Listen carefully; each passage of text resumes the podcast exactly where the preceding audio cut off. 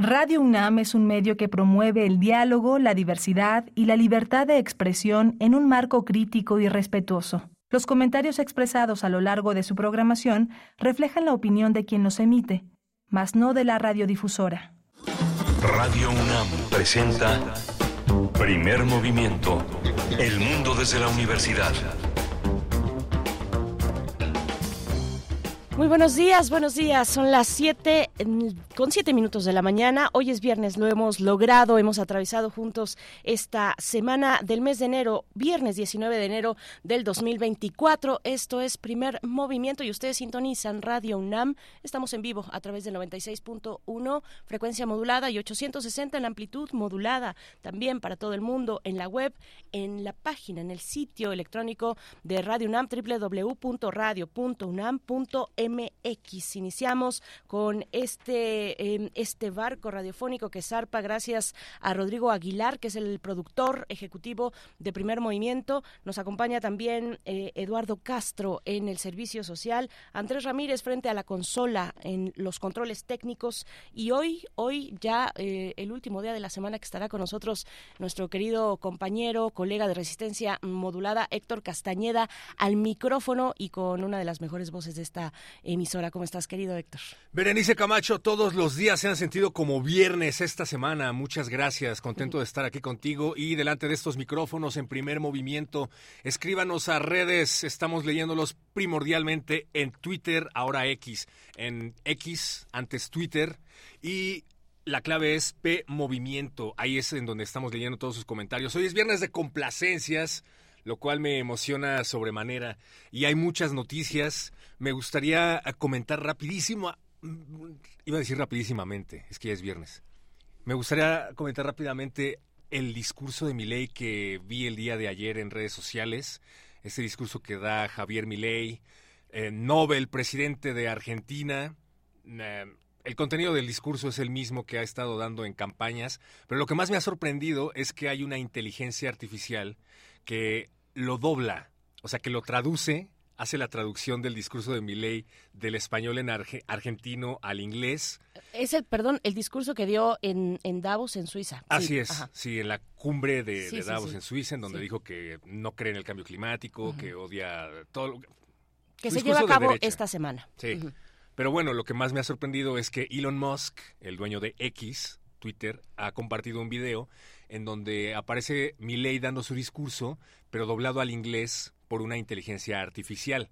Y es tan preciso y está tan bien sincronizado con los labios que ya no quiero ser ese señor que está temeroso de perderlo todo por la tecnología, pero eso sí me ha dado mucho que pensar. O sea, lo tradujo mejor que cualquier profesional de la, de la locución, de la traducción, del doblaje. Está muy, muy interesante. Véanlo si pueden. Se eriza la piel solo de pensarlo. Yo no lo he visto, la verdad. Bueno, el discurso que muchos vimos ayer fue el de la precandidata por la coalición que encabeza Morena, Claudia Sheinbaum, que dio este cierre de precampañas. Ya estamos en otro momento, estamos en el periodo de intercampañas, pero y, el día de ayer cerraron precisamente estas precampañas. Eh, Claudia Sheinbaum por parte de Morena, Partido Verde y Partido del Trabajo, pues se concentró, como lo ha hecho ya en en todos estos eventos de cierre o de inicio, de inicio ya como candidata, como precandidata en el Monumento a la Revolución en la Ciudad de México. Bueno, interesante, interesante. Inicia ahora con este, con este momento, este periodo de intercampañas. Cuéntenos ustedes si lo vieron, incluso si asistieron por ahí. Varios de los radioescuchas o algunos nos comentaban que iban a darse una vuelta por allá, que estaba imposible llegar, estaba eh, pues eh, de verdad muy, muy concentrada una gran cantidad de personas en torno a este cierre de precampañas de la candidata, de la precandidata, perdón, Claudia Sheinbaum Pardo. Ese fue el que vi y bueno, pues ya iremos viendo a lo largo de la mañana las eh, impresiones que nos dejó este, este, este discurso. ¿Y cuándo empiezan en forma las elecciones? ¿El primero de marzo? no, no, no, de, no, no, no, tengo exactamente en este momento la fecha de, de inicio de las de las campañas como tal. Recordemos, va a haber, eh, habrá, tendrán lugar tres, tres em, debates que son obligatorios, así lo ha dicho el INE. Y bueno, seguramente veremos otros más, otros más de manera, digamos, no oficial en distintos medios, ¿no? Que ya están convocando a las y el precandidato para que asistan a debatir fuera del formato que establece el INE de manera oficial, pero son tres, tres los, los em, debates que tendrán lugar y sí tendrán, tendrán que asistir. Bueno, pues eso es lo que dice el INE, tendrán que asistir las y el precandidato. Los debates oficiales que está convocando el Instituto Nacional Electoral, no necesariamente los debates a los que está convocando la candidata opositora cuando le dice, cuando hace su Vicente Fox diciéndole, hoy, vamos a debatir, hoy, hoy, hoy. ¿A poco no estaría padrísimo? Ya, ya terminé. Cuéntenos ustedes en redes sociales cómo, vieron, cómo vieron, ya sea eh, pues esto que nos está comentando Héctor, cómo la inteligencia artificial, la IA, pues eh, tradujo de esta manera mm, el, el, discurso de Milei muy sonado pues en todos en todos los medios este, internacionales además porque pues es el foro económico de mundial de Davos en Suiza que se llevó que se lleva a cabo esta semana y ahí estuvo Milei con este discurso diciéndole pues a para, para, mí sería la casta, lo que él dice, la casta, pues a esa casta también diciéndoles, ustedes son los héroes, algo así. Con, creo que creo que hizo uso de esa palabra. Ustedes son los héroes, no dejemos del que el comunismo acabe con nuestras libertades, por ahí va, ¿no? Sí, el mismo discurso anticomunista que traían desde los años 60, ¿no? Por más que se autonombren auto, ¿cómo? Anarcocapitalistas, ultraliberales, ultralibertarios, que bueno, sí son conceptos que tienen características muy singulares, pero el discurso de fondo sigue siendo el mismo, ¿no? Discurso de ultraderecha, conservador, em, apoyo a los poderes fácticos, económicos, Ah, no me gusta, pero bueno, lo importante es lo que piense usted. Exactamente. Exactamente. El 29 de febrero acaba el periodo intercampaña, del 19 de enero al 29 de febrero. Em, eh, y pues bueno, hay una serie de condiciones para que este periodo se lleve a cabo, para que transitemos el periodo intercampaña. No se puede hacer eh, llamado al, al, voto por alguna de las de los em, de los candidatos, de las opciones que hay, de los precandidatos y precandidatas, eh, pero sí, sí pueden ellos eh, pues asistir y ellas, eh, él y ellas, asistir a, a, entrevistas, pueden hacer otro tipo de presencia. También en medios, está permitida la pues realizar mesas de análisis, realizar pues acercamientos, opiniones respecto a este momento de la de la campaña del proceso electoral, pero sin actos de proselitismo, es lo que les dicen a las a las candidatas, precandidatas y precandidato también. Y tendremos elecciones este año y toma de posesión de nueva presidenta, porque bueno, quien gane va a ser una presidenta. Eh, lo siento, Movimiento Ciudadano, todos lo sabemos.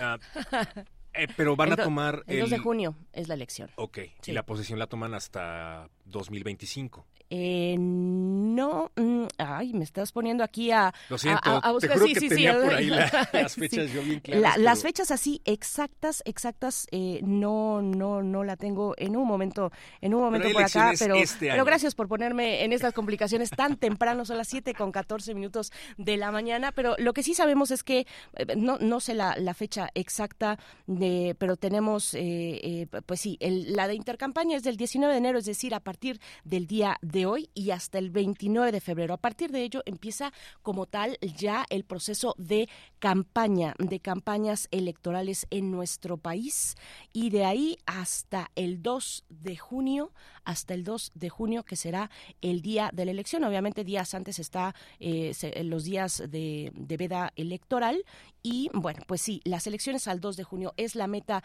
de este año. Pues ustedes cómo ven, cómo vieron estos cierres de campaña, cómo vieron también el discurso, el discurso de la candidata de, de Morena y de esta coalición em, eh, de Morena, Partido Verde y y también el Partido del Trabajo estuvo por ahí, apareció, apareció mm, el, el, dentro de los aspirantes de Morena, bueno, pues ya se hizo presente, estaban todos ahí, se hizo presente, se hizo presente mm, Marcelo Ebrard también oh, que Marcelo Ebrard salió en la foto. Estuvo por ahí, ¿no? Sí, estuvo ahí en primera plana, en primera plana y bueno, pues eh, el, discurso, el discurso que, de unidad, bueno, eh, eh, continúa, digamos, llamando a la unidad Claudia Sheinbaum, pero a muchas otras cosas. Ahora que hablabas de otro tipo de genealogías con el caso de Milei, acá también hubo una interesante genealogía con otro corte completamente distinto, con, pues, en el discurso de Claudia Sheinbaum cuando empieza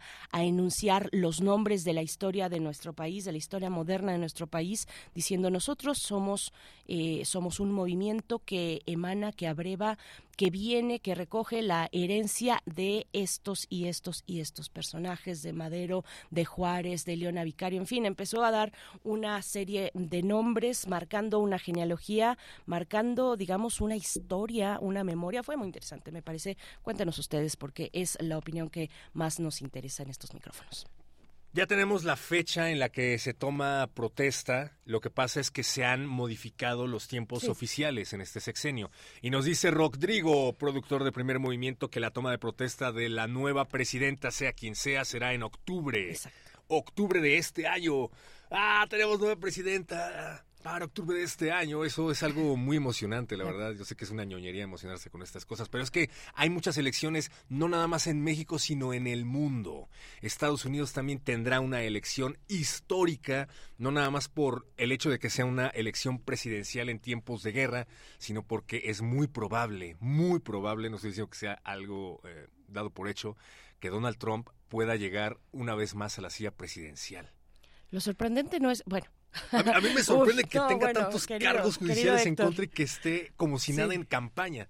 Bueno, no es sorprendente que Estados Unidos tenga un proceso electoral eh, en guerra. De hecho, es la, la regla y no la excepción, mm. pero eh, no en su territorio, por supuesto, ¿no? Pero siempre, bueno, siempre tiene algún algún asunto bélico atendiendo en su política exterior. Eh, pero, pero bueno, fíjate lo que lo que decía, creo que lo mencionamos aquí esta semana y, fue la semana pasada en una en la columna de Jorge Cepeda Patterson que decía, a ver, la la primera vez Donald Trump nos tomó por sorpresa en la columna de Milenio, perdón, la primera vez nos tomó por sorpresa, no nos puede volver a tomar por por sorpresa y precisamente vamos a hablar esta mañana ya yendo a los comentarios, por favor, porque a, los contenidos, porque se nos va el tiempo como agua esta mañana de viernes, mucha emoción, como ya vieron al perro, al perro muchacho, pues es que así le Qué emocionantes son las elecciones, le, emociona mucho la elección y le emociona mucho, sí, sí, bueno, bueno, eh, vamos a tener si, si hacemos caso a todas las tendencias, eh, tendríamos, tendríamos una, la primera mm, mujer presidenta de la historia de nuestro país, de la historia moderna y de la anterior también. Así es que bueno, eso, eso es algo muy importante, marca una fecha importante en nuestra historia política. Pero volviendo a Estados Unidos, vamos a tener, vamos a tener una conversación sobre eh, la presencia de Donald Trump, precisamente, eh, querido Héctor, vamos a conversar hacia la segunda hora en la internacional em, de, sobre las elecciones en Estados Unidos. Se presentó Donald Trump en Iowa en estos llamados caucus, caucus que son una especie de eh, algo más, un poco más complejo que una primaria, digamos, que se va haciendo en los distintos estados eh, de la Unión y que, y que además tiene ciertas características específicas, pero bueno, uno de los caucus más importantes en Estados Unidos es precisamente el de Iowa y ahí es donde Donald Trump tuvo un triunfo muy importante. Eh, ya estaremos conversando al respecto con el doctor José María Ramos, doctor en Ciencias Políticas y Sociología, profesor investigador del Departamento de Estudios de Administración Pública en el COLEF, el Colegio de la Frontera Norte, y miembro del colectivo CACEDE, especialista en gobernanza, seguridad multidimensional y desarrollo. Y hablando de Estados Unidos, también tendremos la denuncia de Sudáfrica a Israel por genocidio en Gaza. Vamos a hablar acerca de esta declaración importante a nivel mundial que ha hecho Sudáfrica acerca del genocidio en Gaza con la doctora Hilda Varela, que es doctora en ciencia política por la UNAM y especialista en política contemporánea, acerca de la denuncia de Sudáfrica a Israel por genocidio en Gaza, a la que se han sumado, por cierto, varios países más. Sí, sí, entre ellos también lo ha llevado a la Corte Penal Internacional el asunto eh, Chile y México. Eh, de una manera muy distinta, de una manera muy distinta, pero bueno, de una manera distinta, no sé si muy distinta, ya ya ya lo estaremos también conversando con nuestros invitados, pero bueno, eh, poco a poco algunos países muy poco a poco y lentamente porque eh, la verdad pues que esto esto urge que, que sea condenado por la comunidad internacional entera porque son vidas de civiles, miles y miles de vidas, sobre todo de mujeres y niños que se han perdido en este en este conflicto en el territorio de Gaza. Tendremos después la poesía necesaria que yo les he de compartir esta mañana y de una vez les adelanto porque viene un centenario el día de mañana muy importante que es de el filósofo, el centenario, el centenario, el aniversario de nacimiento del filósofo y también poeta, finalmente pensador, porque qué es la filosofía y la poesía, sino el fondo del pensamiento eh, de Ramón Shirau, que fue profesor emérito, destacado profesor de esta universidad y se cumplen 100 años de su nacimiento. Bueno, por ahí la poesía necesaria de esta mañana. Y porque todo el público de primer movimiento lo ha pedido, vamos a hablar de corridos tumbados. Tenemos en la mesa del día a Leticia Servín y compañía, quienes presentan Corriendo de los Tumbados, canciones mexicanas dignas, libres de payola. Leticia Servín es cantautora mexicana, eh, productora, compositora, ha actuado en algunos cortometrajes, ha actuado en óperas, obras de teatro y en general ha hecho música para teatro y todo tipo de documentales. Vamos a hablar acerca de su nuevo espectáculo, corriendo de los tumbados aquí en primer movimiento en un par de horas más. Sí, un espectáculo que no se pueden perder en el Teatro Bar El Vicio. Así es que iniciamos, vamos a iniciar esta mañana con la música de las complacencias de las peticiones que ya nos hicieron llegar desde el día de ayer, que tuvimos por aquí un debate sobre la música y la radio pública y demás. Un debate es decirle mucho, ¿verdad? Déjenos adornarnos, vamos llegando al viernes con, con, con eh, de una primera semana, en mi caso al menos, de ya de regreso. Eh, a las labores y pues sí, a veces cuesta trabajo, pero intentamos hacer un pequeño debate ayer de la cuestión musical y la radio y los espacios públicos. Pero ¿con qué nos vamos a ir? Vamos a escuchar algo de música seleccionada por la producción. No, pero... no, eh, no, es una selección de la producción, ah, es, una, complacencia musical hecha que nos por la audiencia, tienes razón. Eh, pero bueno, ya que recibo la bola, quiero aprovechar para hablar acerca de la serie que tiene preparada Radio UNAM sobre José Agustín. No, más bien es un especial, mira, yo también ando en viernes. Especial de José Agustín llamado Amor del Bueno. Este es un programa especial en memoria del eterno autor joven, el rebelde con causa, el escritor que aunque lo encasillaron en la mal llamada literatura de la onda, renovó y reutilizó el lenguaje de los jóvenes de la época, pero también asustó e influyó en las siguientes generaciones, fue leído por legiones y lo han llamado maestro todos, lo hemos llamado maestro todos. Es el personaje que fusionó la música de rock con la literatura, y uno de los primeros críticos que descubrió discos, eh, músicos e hizo que este género se escuchara con resistencia y con orgullo. Día y hora de transmisión hoy, Hoy viernes 19 de febrero, especial de José Agustín a las 18.5, o sea, a las 6 de la tarde aquí en Radio UNAM 96.1 de FM y a las 7 de la noche por el 860 de amplitud modulada. Produce Baltasar Domínguez. No se lo pierdan. Vamos con música a cargo de Nina Simón en Got No. Esto nos pide esta mañana para iniciar bien el viernes la PAME.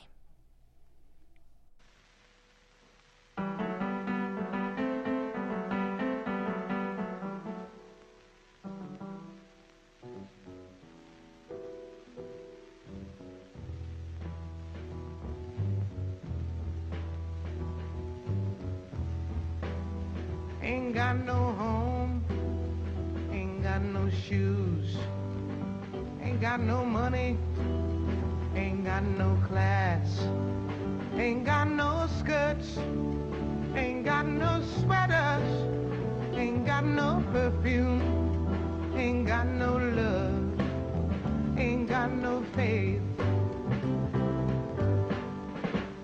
I ain't got no culture got no mother, ain't got no father, ain't got no brother, ain't got no children, ain't got no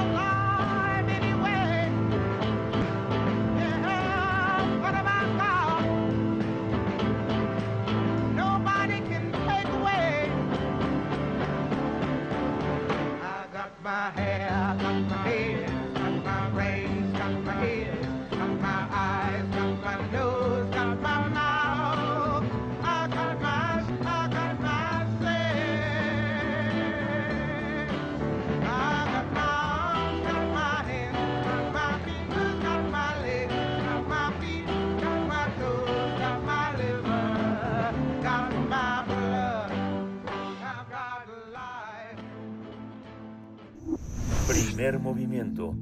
Hacemos comunidad con tus postales sonoras. Envíalas a primermovimientounam.gmail.com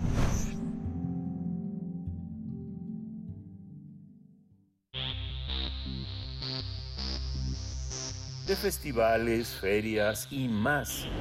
Recomendaciones culturales.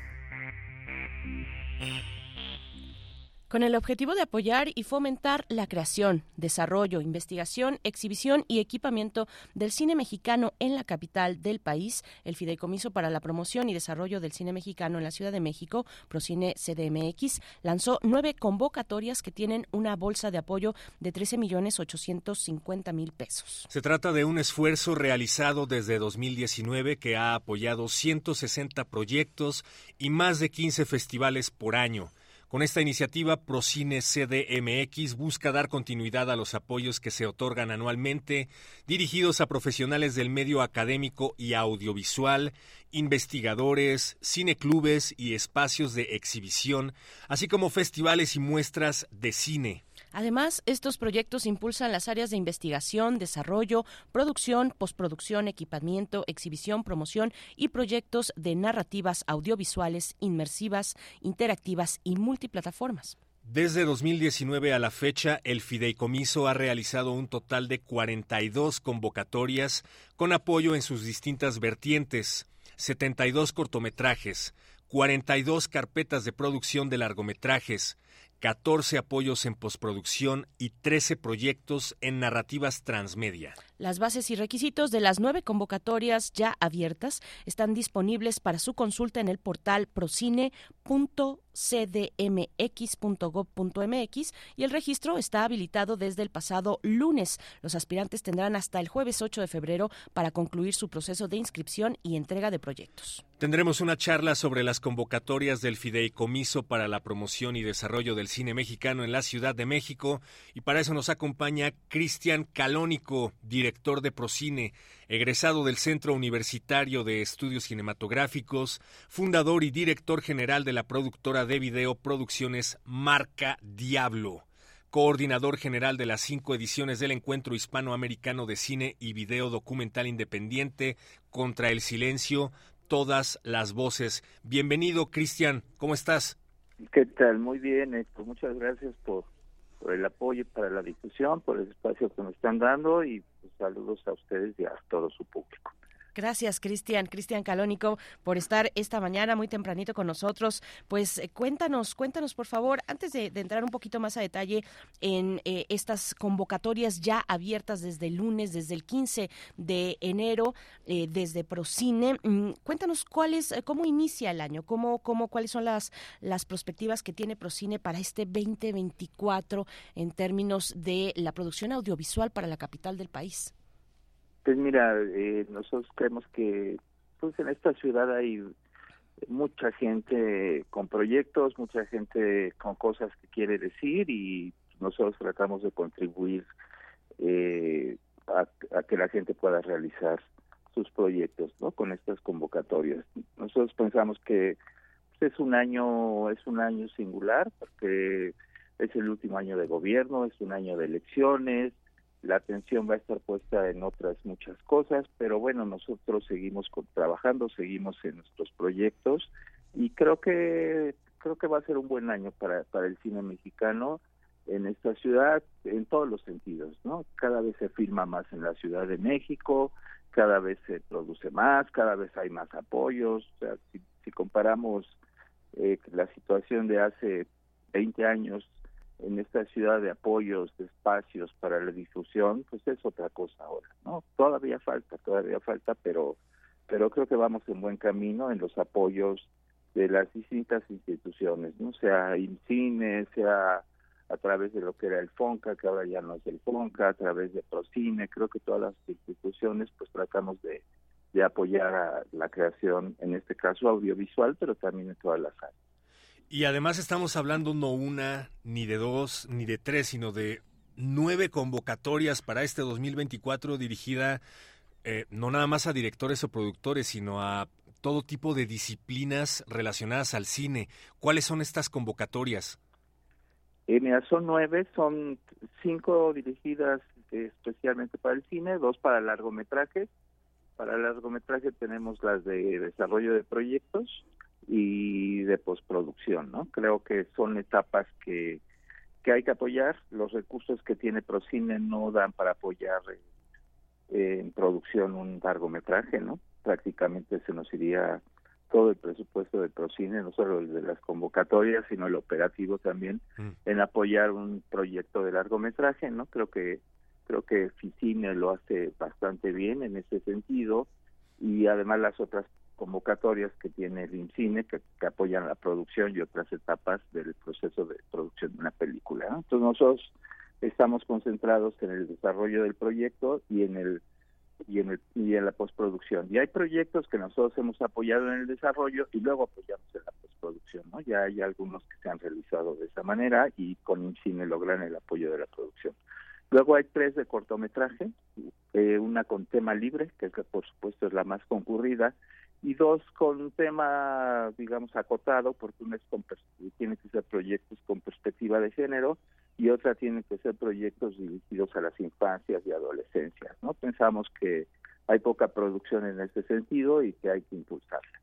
Y después tenemos otras eh, convocatorias, la única, esas sí son únicas creo que en el país, una dirigida a proyectos transmedia, que es bueno esta nueva forma de narrar utilizando diferentes medios y creo que pues en el futuro cada vez va a ir creciendo esta estas narrativas y creo que es la única convocatoria que existe en México para este tipo de proyectos y la otra es de investigación que también es la única convocatoria que existe en México para desarrollar proyectos de investigación que después normalmente nosotros hemos publicado esos proyectos ¿no? entonces tenemos una línea una línea editorial también y ahorita tenemos ocho títulos, siete manuales, entonces creo que ha, sido pues ha sido muy productiva esta esta convocatoria de investigación, creo que le agradecen mucho los académicos, la gente que se dedica a estudiar el cine aquí en la Ciudad de México.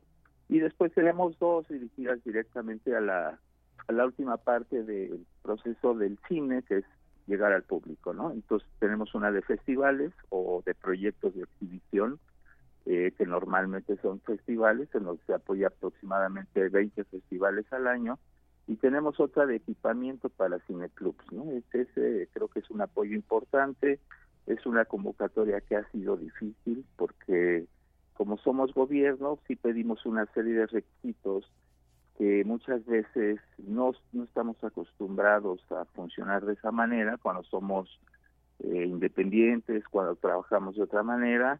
Entonces eso nos ha costado trabajo, pero ahí va, ¿no? Porque eh, hay un requisito que es tener de estar bien con Hacienda y después este, muchos nos cuesta trabajo estar bien con Hacienda y entonces es un requisito que muchos proyectos de exhibición no logran no logran tener y por tanto no pueden participar. Pero bueno, estamos cada vez teniendo pláticas de apoyo, los ayudamos en diferentes procesos para que logren tener todos sus papeles en orden y que la convocatoria pueda funcionar bien. Esas son las nueve convocatorias que cubren, como ven, pues todas las etapas, ¿no? Desarrollo de proyectos, digamos que estarían en preproducción, cubrimos la postproducción y cubrimos la producción eh, para cortometrajes. Cristian, eh, qué, importante esto que menciona sobre en, en, la convocatoria, las convocatorias de investigación, dar seguimiento a esos proyectos, eh, continuar con ellos, porque finalmente lo que hay también en esa manera de entender el apoyo, el apoyo a la cultura, es, es generar comunidad, ¿no? Es generar comunidades, es eh, en, en distintos, digamos, de distintos perfiles, por supuesto, profesionales, pero también eh, eh, con, con, la gente, eh, tienen, con la gente, digamos, con el público en general, eh, tienen, han dado espacio importante a los cineclubes, es un proyecto interesante, importante de acercamiento con, con la población. Cuéntanos un poco de esas, de, mm, de esos puentes que, que se tienden, de esa generación de comunidad, de, de, de, comunidad en torno a, a Procine que se ha dado con estas convocatorias y con otros tantos eventos que tienen a lo largo del año. Pues mira, nosotros nos da mucho gusto haber logrado crear una comunidad de cineclubistas.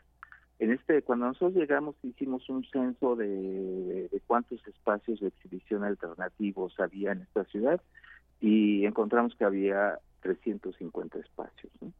Después se vino la pandemia y muchos de estos espacios, como son pues son independientes, no se cobran normalmente, a veces se pide una cosa de voluntaria, pero normalmente no se cobra. Pues vino la pandemia, tuvieron que cerrar y después volvimos a reiniciar el proceso de censar todos estos espacios. Ahorita aproximadamente, aproximadamente hay 250 espacios, de los cuales hemos logrado que, que trabajen con Procine, que tenemos un circuito con Procine, aproximadamente 100 espacios, ¿no? Y hemos generado una serie de espacios de discusión, de reflexión, de ver cuáles son sus necesidades y creo que se ha hecho un muy buen trabajo con ellos. Creo que tenemos una comunidad de cineclubistas eh, ahora ya consolidada y creo que es un proyecto continuo, que continuará después de nosotros, que es lo que nosotros pretendemos, ¿no? No que lo, no que lo hayamos impulsado nosotros y que nos vamos y, y cambie, sino que ellos ya sean una comunidad y que puedan organizarse como tal y puedan pues hasta exigir, ¿no? Ciertas cosas como ya de manera organizada. Entonces, bueno, creo que hemos logrado consolidar y ellos a su vez, pues lo que hacen es comunidad, ¿no? Porque son proyectos que justo lo que generan es comunidad en sus barrios, en sus colonias, en los lugares donde trabajan. Pues creo que ese es un proyecto muy importante, además de que es un gran espacio para exhibición de cine mexicano que normalmente no conocemos y que normalmente no se cuenta, ¿no? Cuando se dice de la poca exhibición que hay del cine mexicano, estos espacios pues no no aparecen en las estadísticas o aparecen muy poco o aparecen nombrados nada más, pero no se hace una investigación realmente de qué exhiben, cuánto exhiben, cuál es su público, creo que eso y en eso vamos avanzando, ¿no? Creo que me parece muy importante y también hay otra convocatoria que hacemos, que no es texto de estas convocatorias que van dirigidos al medio profesional, eh, que van dirigidas al público y esas ya las llevamos haciendo este va a ser el tercer año. Hace dos años la hicimos sobre el transporte público vinculado al gobierno, o sea, metro, metrobús, cablebús, siete sistemas de transporte. El año pasado la hicimos sobre este proyecto Pilares, que son estos proyectos que casi hay 300 y que son de educación, cultura, deportes y capacitación laboral y lo hicimos el año pasado también sobre estos 17 parques recuperados en la Ciudad de México, que algunos de ellos son una maravilla, ¿eh? como este que era un, basurero ahí en Iztapalapa y ahora es un parque que está padrísimo. Y la gente ha respondido bien. En los del transporte eh, tuvimos 700 cortometrajes que nos llegaron, el año pasado tuvimos 400 cortometrajes y este año ya dentro de poco vamos a abrir la convocatoria que se es dirigida al público en general, a la gente de a pie, a la gente que, porque el requisito es que lo graben con su celular, con su tablet, y este año lo vamos a hacer sobre el centro histórico. Ahorita estamos definiendo los seis temas que vamos a agarrar del centro histórico, que tiene una riqueza impresionante, ¿no? Entonces puede ser desde oficios, plazas, en fin, hay, un, hay personajes, puede, puede haber, estamos en esa definición ahorita, cuáles son las seis categorías, y esa es una convocatoria que la gente ha respondido muy bien. Creo que es una forma también de sacar al cineasta que todo mundo tiene adentro. Entonces, y crea comunidad y hemos hecho eventos de premiación y creo que eso ha generado una, una buena relación con la parte no profesional que quiere hacer también proyectos audiovisuales. Se nos termina el tiempo, pero quiero aprovechar para que nos hables acerca de la importancia del cine mexicano, de la creación y por ende de esta convocatoria, porque hay mucho que decir, como ya nos lo estabas comentando, si se dice en lenguaje cinematográfico, pues mucho mejor. Hay mucho cine mexicano de donde asirse históricamente, pero en tus palabras háblanos acerca de la importancia de este tipo de convocatorias en 2024, pues en el momento actual aquí en México. Pues mira, yo creo que el cine mexicano es un cine muy rico, eh, que tiene muchas cosas que decir. En este país tenemos una diversidad eh, en todos los sentidos y, y toda esa diversidad nos da 20 mil historias que contar. Y entonces creo que tenemos muchos cineastas que son muy, eh, muy consolidados y muchos cineastas jóvenes que necesitan este tipo de apoyos, ¿no? los que hace Procine, porque finalmente el cortometraje pues, es un escalón en la profesionalización de un cineasta aunque a nosotros nos da mucho gusto que ya cineastas consolidados también meten proyectos a la convocatoria de, de cortometraje de Procine, ¿no? Lo cual eso habla de que pues, Procine finalmente se ha consolidado, eh, ahora la gente sabe que, es Procine, cuando nosotros llegamos pensábamos que pues, muy poca gente sabía que era Procine, y creo que con el proyecto que hemos logrado desarrollar y que hemos tenido el apoyo para hacerlo, porque también quiero decir que siempre se habla que disminuyen los apoyos a la cultura, ¿no? Y, tal vez es cierto en otros espacios, pero aquí en este en este espacio de Procine lo que hemos hecho es incrementando cada año el apoyo a, a, lo que hacemos, ¿no? El apoyo a los proyectos, el apoyo a la formación, porque son otros proyectos que tenemos, ¿no? Tenemos un área de formación, tenemos un área de proyectos especiales, tenemos un área de de, de, alfabetización audiovisual, en fin, tenemos, tenemos un área de producción, también hacemos producciones propias. Pues, pues creo que el cine eh, nos refleja, nos emociona, nos hace reflexionar, entonces creo que creo que vamos bien y creo que pues ojalá y se vayan consolidando, ojalá y vayan aumentando los apoyos y lo que nosotros hacemos con estas convocatorias pues es contribuimos a que, a que el cine tenga mejores condiciones para desarrollarse en la Ciudad de México, en todas las etapas, ¿no? Desde preproducción, producción y la última postproducción y la exhibición, ¿no? Que creo que es muy importante que lleguen a los públicos las películas que se hacen.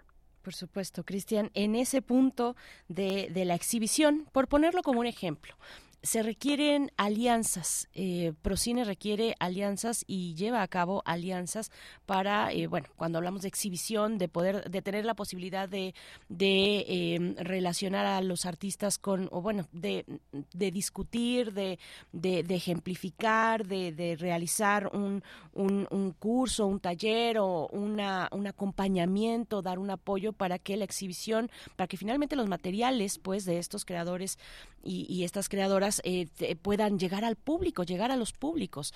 Eh, se requieren alianzas. ¿Cómo, cómo está esa parte? Eh, Procine tiene alianzas, bueno, y el año pasado aquí lo, lo conversamos, em, con, con, distintas instancias e instituciones dentro del gobierno, pero también fuera. está, está Memórica, ¿no? Lo, hemos hablado aquí del trabajo que han realizado con Memórica, también de eventos que han realizado incluso con, con la UNAM en cuestiones de género, con la coordinación de difusión, perdón, con la coordinación de género de, de la UNAM, de igualdad de género de la UNAM, pues eh, cuéntanos un poco de eso, de la importancia de seguir puliendo, de seguir alimentando eh, y aceitando esos engranajes para que las alianzas y los puentes puedan tener lugar en un año como este 2024. Mira, yo creo que las alianzas son básicas porque una institución sola no puede hacer las cosas. Y, y, y sí, como tú bien mencionas, Berenice, eh, Procine trabaja todo el tiempo con alianzas, ¿no? Lo único, para lo único que no tenemos alianzas es para las convocatorias, que las, las buscamos y nos hubiera gustado hacerlas, ¿eh? o sea, nosotros sí en algún momento nos acercamos al centro multimedia para ver si ellos si podíamos potenciar esa esa convocatoria de proyectos transmedia, ¿no? Que podíamos aumentar la bolsa, nos acercamos a, a instituciones eh, dedicadas a por ejemplo, si nos acercamos a cuestiones de mujeres, ¿no? También para ver si, si aumentábamos la bolsa de proyectos con perspectiva de género. En fin, sí lo hemos intentado. Hace poco se acercó conmigo el director de estudios Churubusco para otros proyectos y me dijo, ¿y por qué nunca?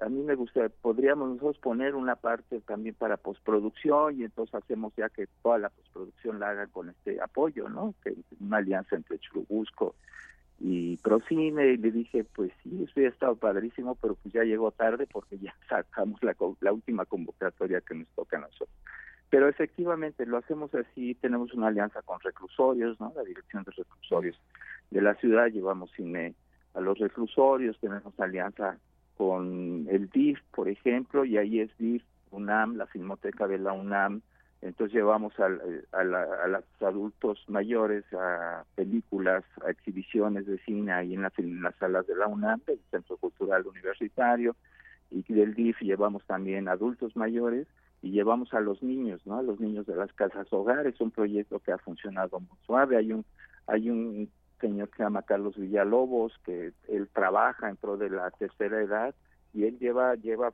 llena las funciones con 150 personas ahí en la sala Julio Bracho.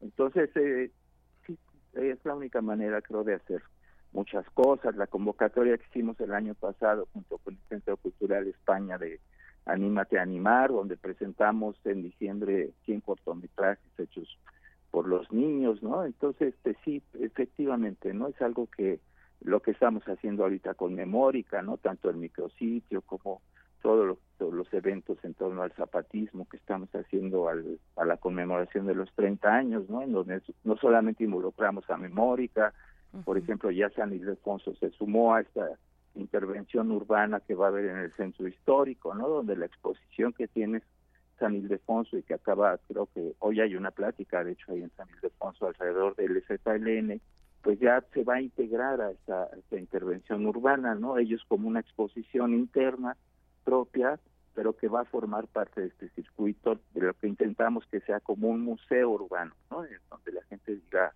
voy a pues voy al, al Museo Zapatista y entonces dedique dos horas de su tiempo para conocer los 13 espacios en donde va a haber fotomurales, conocer esos fotomurales y también San Ildefonso se integra con esta exposición. Entonces, bueno, es la forma en que sí ha funcionado Procine eh, y creo que pues eso ha hecho que, que podamos hacer mejor las cosas, que podamos hacer más cosas y que se proyecten más estas cosas. ¿no?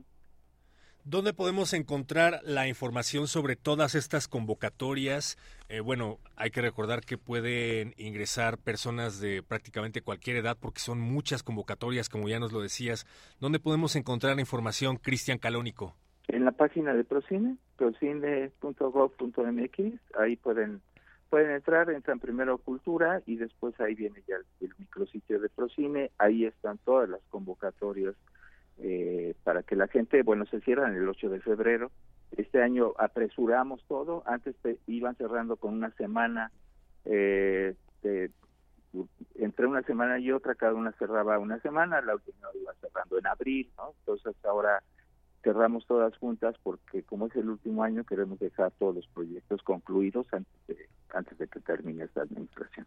Muy bien, pues eh, Cristian, como siempre, muchas gracias, mucha suerte para este 2024 a todo el equipo de Procine, a, a, la comunidad también en torno a esta posibilidad de seguir haciendo, haciendo, haciendo cine, disfrutándolo también. Apoyo a los creadores y creadoras. Cristian Calónico, director de Procine, muchísimas gracias. Feliz 2024. No, pues igualmente feliz, felicidades para ustedes, lo mejor para ustedes y gracias por el apoyo nuevamente. Hasta pronto.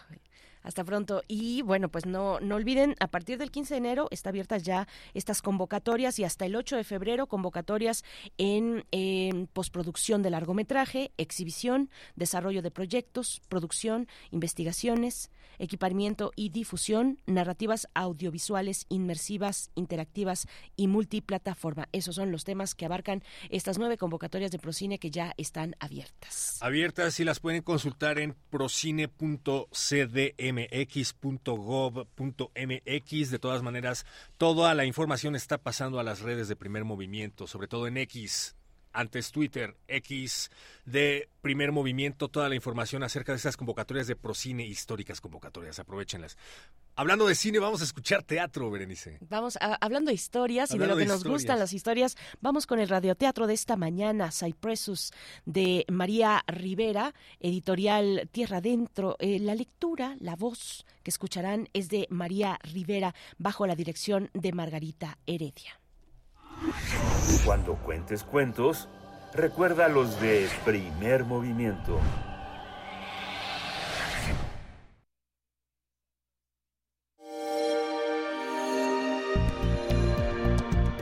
Descarga Cultura. Descarga cultura. Punto UNAM.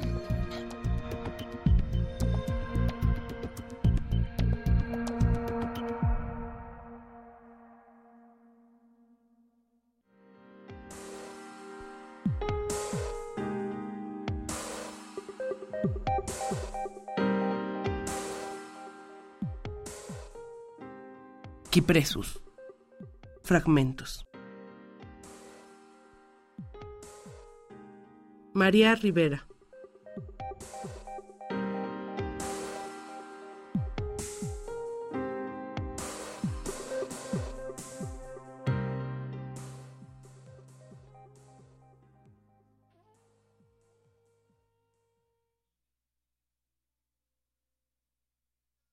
El sol vuelve la cara, tensa el arco de la desgracia.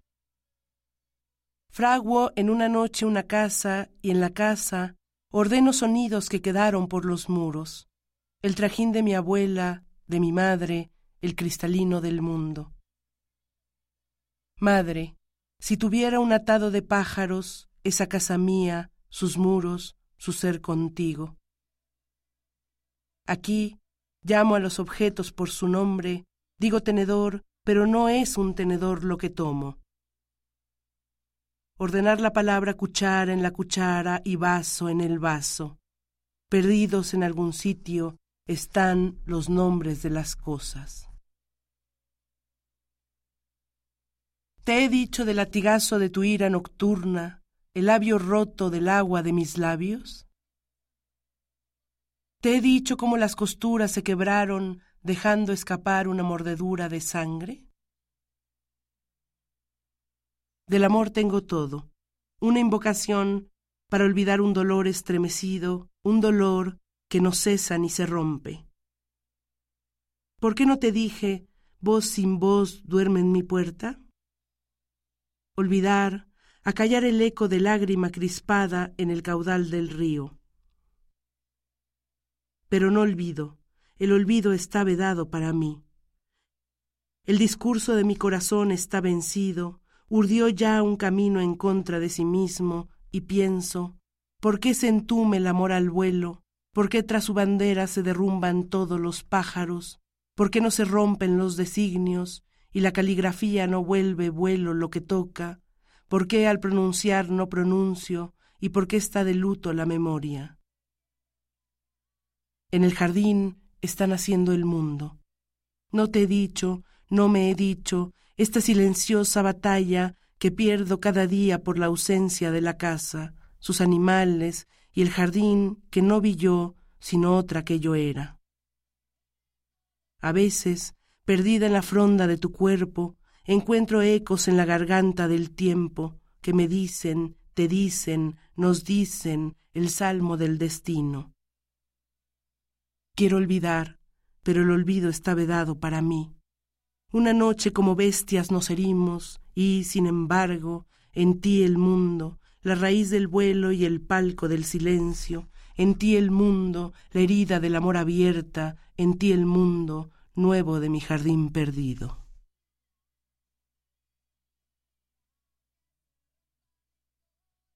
Entonces, habría que decir en dónde está la casa. Pero la casa no está en ningún lado, nunca ha estado, solo un féretro cubierto con azaleas, un pulmón colapsado por un coágulo, la casa. ¿Podría un jardín salvarla? En ella las flores celebrarían un rosario, su plegaria iría a tientas por los cuartos, heriría un paso su soledad y una voz cualquiera su antesala. ¿Cabe la casa en la palabra o la palabra es más grande que la cosa? El sillón, su monótono reproche, la soledad de trapecio de la lámpara, la cama, resignación de espalda, ¿qué dirían si engarzaran el sujeto con el verbo? Alguien entendería algo, algo de su ilegible lamento. Podría también salvarla un canario, un gato pequeño o un hijo, que lograra entender la lengua de los muros, pudiera descifrar la opaca mirada de los vidrios un hijo como un fruto tierno, o un pájaro posado en la ventana, o un pájaro.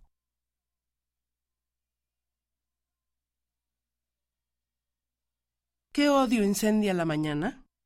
Dices, padre, que todo se pudre. A las seis de la tarde murió ella, tenía terribles accesos de diarrea. Algo que no era ella la devoró durante seis meses. Era ya un castillo de alfileres. ¿Era también ella? Finalmente, después de dieciocho años, la vida fue vencida. Algo se pudre y algo nace. Aún hay tiempo, dice mi madre desde la mesa. Hundir en la boca del poema la estación desolada y en su lengua derretir la amargura de este tiempo destruir el cementerio del lenguaje, la forma de sus frutos y el resplandor de sus cabellos, roer el hueso de la infamia y olvidar la sólida imagen del destierro, hallar la casa, el camino de vuelta, arar el aire donde la memoria funda el futuro, oficiar la liturgia del año 1978 o el año 1995, todos los años féretros abiertos. En tu cuerpo naufragan los ejércitos de la muerte, se yerguen, Lázaro, de mi féretro, y toda la luz del mundo se convierte. Mira a Dios, la luz de sus pupilas. Todo está perdido, dice, todo es vanidad y apacentarse de viento. Todo puede ser hallado, pienso. Mi madre no dice nada. Todo está perdido. Volvamos al paraíso de la carne que no conoce tiempo. Volvamos, dice alguien, pero no hay tiempo para volver sobre el tiempo. Todo está perdido, y vencerá, dice ella desde la mesa.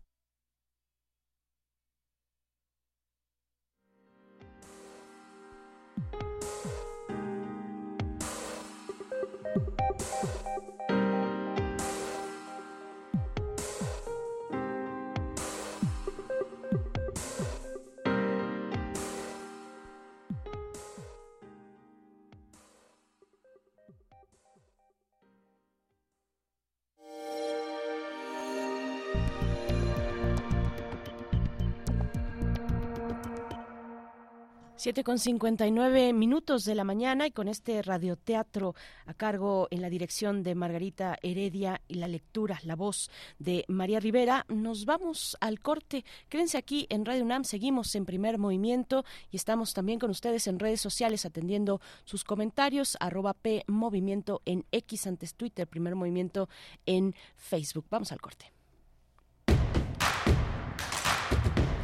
Síguenos en redes sociales. Encuéntranos en Facebook como Primer Movimiento y en Twitter como arroba PMovimiento. Hagamos comunidad.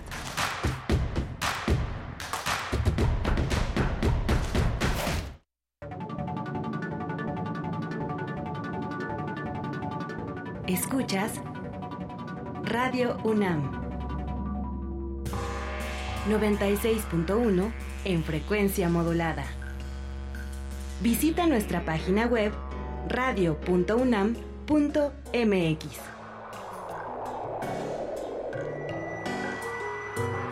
Radio UNAM, Experiencia Sonora. Hay veces que vale la pena recordar el pasado, mirar tu hogar y pensar en el partido que te apoyó para tener tu casa propia, observar a tus hijos graduarse, gracias a que tuvieron una educación gratuita, y reflexionar que México vivió mejores épocas aun cuando algunos decían que estábamos mal. Hoy vale la pena mirar al pasado para recordar que el PRI sí te apoya. PRI con los votos de los diputados federales y senadores del Partido Verde, se logró la mayoría para aprobar la reforma constitucional que garantiza que los programas sociales del presidente López Obrador sean un derecho permanente. Y año tras año, los diputados del Verde votan para otorgar recursos suficientes para la pensión universal de adultos mayores, el apoyo económico del programa Jóvenes Construyendo el Futuro, las becas bienestar para todas las familias con hijos en educación básica y la beca universal para estudiantes de preparatoria. La 4T también es verde. Partido Verde. ¿Te interesa la ilustración y quieres ser parte de la colección sonora más importante de América Latina? Voz Viva te está buscando. Participa en la cuarta convocatoria para ilustrar las portadas de Ángeles Mastreta. Yo no conocí el mar. Él me contó que se ponía negro en las noches y transparente al mediodía. Quise ir a verlo. Idea Vilariño. Lo sé, pero te amo. Te amo esta tarde, hoy, como te amé otras tardes, desesperadamente. Y Francisco Segovia. La boca del amor, pero trocándose en la del jabalí, hembra hecha de hambre, la solitaria boca en la ventosa. No lo pienses más, tienes hasta el 16 de febrero para ser parte de este acervo. Checa las bases en vozviva.unam.mx y en redes sociales.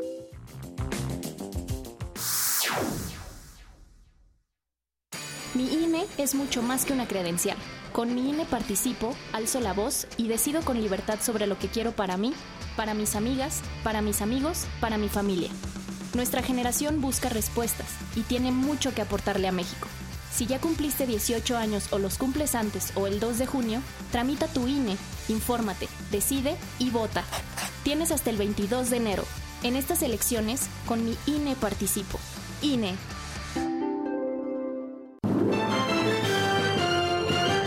Y en otras noticias, arrancó el proceso electoral 2023-2024. Nuestra corresponsal tiene toda la información. Adelante. En esta fiesta democrática en la Ciudad de México elegiremos jefatura de gobierno, diputaciones locales, alcaldías y concejalías. Y para sancionar irregularidades y proteger nuestros derechos político-electorales, puedes confiar en el Tribunal Electoral de la Ciudad de México. Garantizando justicia en tu elección.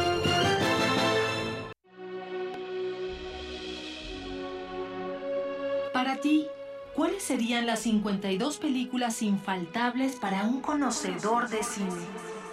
52 por 24. Una reseña a la semana, todas las semanas. Martes a las 10.30 horas por el 96.1 de FM. Radio UNAM, Experiencia Sonora. Con los gobiernos de Morena la esperanza avanza. Se construyen grandes obras como hospitales, presas, trenes y aeropuertos.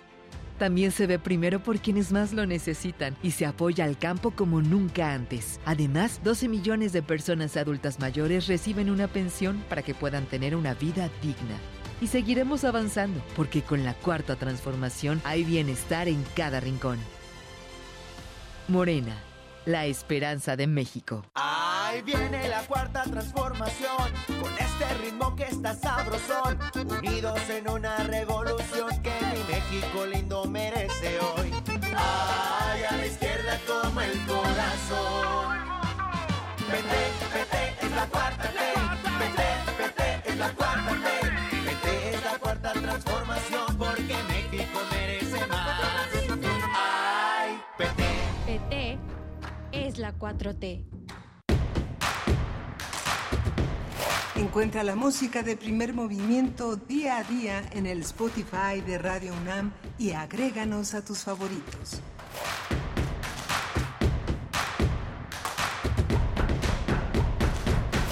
8 de la mañana con 5 minutos. Muy buenos días, bienvenidos, bienvenidas. Estamos en primer movimiento en Radio UNAM y también en Radio Nicolaita en esta segunda hora de transmisión para nosotros. Nos unimos con Radio Nicolaita en el 104.3 de la frecuencia modulada. Son las 8.5 ya, 8.5 viernes 19 de enero del 2024. Ya estamos en 2024, este año muy importante en términos electorales para el mundo entero y para nuestro país. Bienvenidos y bienvenidas. Estamos con Rodrigo Aguilar a cargo de la producción de esta nave radiofónica. Está también Eduardo Castro, nuestro compañero de servicio social que recién se unió al equipo en esta semana, la semana pasada, ¿verdad? Fue la semana pasada que, que, llegó al equipo. Gracias, Eduardo. Nos acompaña Andrés Ramírez en la operación técnica de la consola y Héctor Castañeda, bateador emergente. Yo digo catcher, catcher, mejor eh, no, no te conviertas en bateador en esta mañana y menos en viernes, es todavía muy temprano temprano, no me querido baten. Héctor. No, no me bates tú a mí. No, Eh, nunca. mejor agarra eh, así como buen catcher eh, todo todo lo que va surgiendo en un espacio como este, en el espacio matutino de Radio UNAM, querido Héctor. ¿Cómo estás? Muy bien, muy contento de estar acá contigo, Berenice Camacho, con todos ustedes de este lado del micrófono de Radio UNAM. Creí que ibas a decir cachorro, catcher también me gusta. Eh, efectivamente, son tiempos importantes para las elecciones, no únicamente en México, sino del mundo. Hace unos momentos hice un absoluto revoltijo en cuanto a las fechas importantes que tienen que ver con esta elección, pero lo vamos a aclarar aquí. Eh, la campaña, el periodo de intercampaña ya terminó. pa- paréntesis, es Sí. que no no fue no fue revoltijo, estamos bien en las fechas. Sí, es cierto, lo dije Sí, bien. Sí, sí, sí. Dijimos que era en marzo. La campaña comienza a partir del primero de marzo y termina el 29 de mayo. Campaña electoral en México empieza primero de marzo a 29 de mayo para que tome sus precauciones. Habrá debates, me parece que son tres debates. tres Eso sí es tres debates entre abril y mayo. Los oficiales, no los que convocan em, hoy, hoy, hoy. Los oficiales del INE serán entre abril y mayo y las elecciones presidenciales de 2024, es decir, la jornada electoral, se llevará a cabo este próximo 2 de junio. Y bueno, parte de la confusión surge porque se ha movido la fecha de la toma de protesta, que ya no será el primero de diciembre, como tradicionalmente se hacía, sino en octubre, el primero, el 2 de octubre el primero de octubre ya tendremos tendremos eh, presidente o presidenta de la República para el siguiente sexenio, el primero de octubre. Y sabes que la confusión, la confusión no, no es, digamos, solo nuestra o no tiene que ver solo con nuestra incapacidad de retraer las, las fechas importantes en medio de tantos, de tantos aspectos que debemos tener como corresponde a la mano en un espacio como este, sino que también eh, hay una cuestión en el mismo Congreso, en el mismo Congreso eh, mexicano, em, eh, tuvieron en algún momento el año pasado una cuestión donde algunas fechas se encimaban, porque como es, em, me, me, refiero al, al periodo al primer periodo ordinario de sesiones. Em, estaban en este ajuste de fechas para no empalmar con precisamente eh, la, la salida la salida de la actual legislatura. Entonces, por ahí hubo una serie de, de precisiones que tuvieron que, que tuvieron que hacer las y los diputados respecto a las fechas y ya, todo está eh, de nuevo, digamos, en, en, un calendario ya muy establecido. El primero de octubre, pues sí, será el día del cambio de poder en este país que comprende pues eh, eh, presidencia presidencia de la República, eh, comprende también los diputados federales, las senadurías y muchos otros cargos más. Una elección muy grande que tiene tantos aspectos como puede dar una elección compleja en un país como este, también complejo como es México. Así es que, bueno, pues así, así, así va pintando este 2024 y queremos, queremos, bueno, no sé si tenías otro comentario al respecto porque tenemos varios anuncios que hacer por acá. Sí, dicen por acá que el locutor se debería de tomar más, eh, de manera más seria el proceso electoral. Te prometo tomarme de manera más seria el circo electoral. Con todo gusto. Pues es que ellos lo hacen muy difícil. Estamos hablando acerca de campañas electorales, por favor. Tenemos que tener un poquito de humor. Pero estoy de acuerdo contigo. Gracias a todos los que nos están escribiendo y que nos están haciendo llegar sus peticiones musicales, porque es viernes de complacencias. Así es que díganos con qué canción les gusta acompañar su elección presidencial de 2024 o qué es lo que están escuchando últimamente, con qué les gusta abrir sus mañanas. Hablando de Twitter, me acabo, eh, X antes Twitter, me acabo de encontrar con este tuitazo de Radio UNAM en donde ah, nos recuerdan que está disponible en podcast la serie que hizo José Agustín con su hijo. Él hizo una serie con su hijo que se llamaba La cocina del eh, espérame, no lo quiero decir mal. Sí, la cocina del alma. Del alma. La cocina del alma de el mero maestro José Agustín con su hijo. Pueden encontrarlo en la sección de podcast de la página de Radio UNAM, www.radio.unam.mx. Además del especial que hizo Baltasar Domínguez sobre José Agustín, que se llama Amor Eterno, que se estrena el día de hoy a las 6 de la tarde aquí en el 96.1 de FM. Mucho José Agustín para rendirle homenaje a uno de los mejores escritores del siglo XX y de la literatura mexicana. Una, una, pequeña corrección, es Amor del Bueno. Amor del Bueno. Amor del Bueno es el nombre, el título de esta serie, Amor del Bueno, José Agustín, 1944-2024. Es un programa especial en memoria del eterno joven autor, el rebelde con causa, escritor que, aunque lo encasillaron en la llamada literatura de la onda, pues él renegó de ello, también renovó y refrescó, reutilizó el lenguaje, metió al lenguaje de los jóvenes a la literatura de verdad. Eh, bueno, pues eh, no se lo pierdan. El día de hoy la transmisión, viernes 19 de enero a las 18.5 horas, a las 6 de la tarde, aquí, 96.1 de FM y a las 7 de la noche en el 860 de amplitud modulada. Si no pueden esta mañana de viernes, la repetición eh, está programada para el día de mañana sábado 20 de enero en el 860 de amplitud modulada a las 10 de la mañana y el domingo 21 de enero a las 3 de la tarde 96.1 de FM. No se pierdan Amor del Bueno, José Agustín en este pues en esta en esta en estas fechas eh, que lamentablemente en esta semana pues eh, se dio a conocer el fallecimiento de este de este gran escritor mexicano y bueno, pues eh, tenemos también tenemos mucho José también Agustín, mucho José Agustín, que no se acabe nunca, es más. Que no se acabe nunca, yo creo que no se va a acabar mientras siga un joven de cualquier edad vivo en la faz de la tierra, un joven mexicano, pues eh, está la posibilidad de que florezca la literatura de José Agustín, pero lo que también tenemos son, son eh, cortesías para ustedes cortesías para esta mañana de viernes. A lo largo de la, de la, de la emisión de hoy vamos a tener cortesías, así es que muy atentos, atentas a esta emisión. Vamos a... Mm, tenemos para ustedes desde el Teatro Bar El Vicio con las Reinas Chulas que también son generosas y nos dan siempre posibilidad de que la audiencia de primer movimiento asista al Teatro Bar El Vicio a través de estas cortesías. Tenemos mm, para el show de humor de Virulo, eh, notas y Notas y Netas 2023 Virulo en el Teatro Bar El Vicio es la función del día de mañana sábado a las 7.30 de la noche. Tenemos tres pases dobles que se van por Facebook se van por Facebook estos tres pases dobles. Eh, pues díganos solamente ahí, busquen la publicación que ya está hecha, que ya publicó, que ya hizo Tamara Quirós y ahí escriban quiero pase para el vicio con su nombre completo y bueno, pongan ahí eh, notas y netas de Virulo y con eso ya se llevan las primeras tres personas su pase doble para la función de mañana, 7.30 de la noche. Quiero pases para este vicio. Queremos, queremos pases para el vicio. Aquí ese tenemos vicio, tu vicio. Ese vicio sí que nos gusta, el del Teatro Bar El Vicio, con espectáculos, bueno, que ya verán si se quedan con nosotros a lo largo de la mañana. Hay espectáculos de todo tipo, shows de todo tipo en el Teatro Bar El Vicio. De hecho, para la mesa vamos a conversar con uno, con una de sus, eh, pues, de las eh, artistas que estarán presentándose en el Teatro Bar El Vicio en este fin de semana. Leticia Servín, Corriendo de los Tumbados es este show de música con canciones mexicanas dignas, dice así, libres de payola. Pues bueno, libres de payola y eso ya se agradece. Mm, vamos a tener también en esta, en esta hora nota internacional, dos notas internacionales. Iniciamos con las elecciones de Estados Unidos y el triunfo de Donald Trump en los caucus de Iowa, en estas, mm, pues, especie de de primarias. Eh, no es, son exactamente eso los caucus, pero uno de los más importantes es el de Iowa. Y, y, bueno, arrasó Donald Trump. Vamos a conversar con el doctor José María Ramos, doctor en Ciencias Políticas y Sociología, profesor investigador del Departamento de Estudios de Administración Pública en el Colegio de la Frontera Norte. También tenemos la denuncia de Sudáfrica a Israel por el genocidio en Gaza.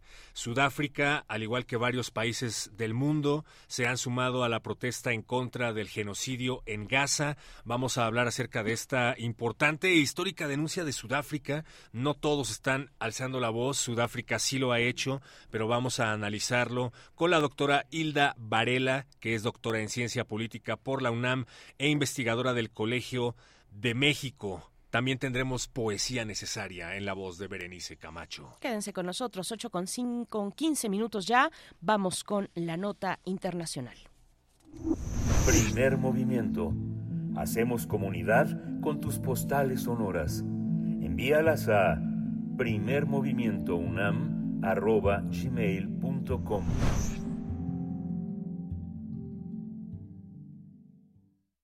Nota del día.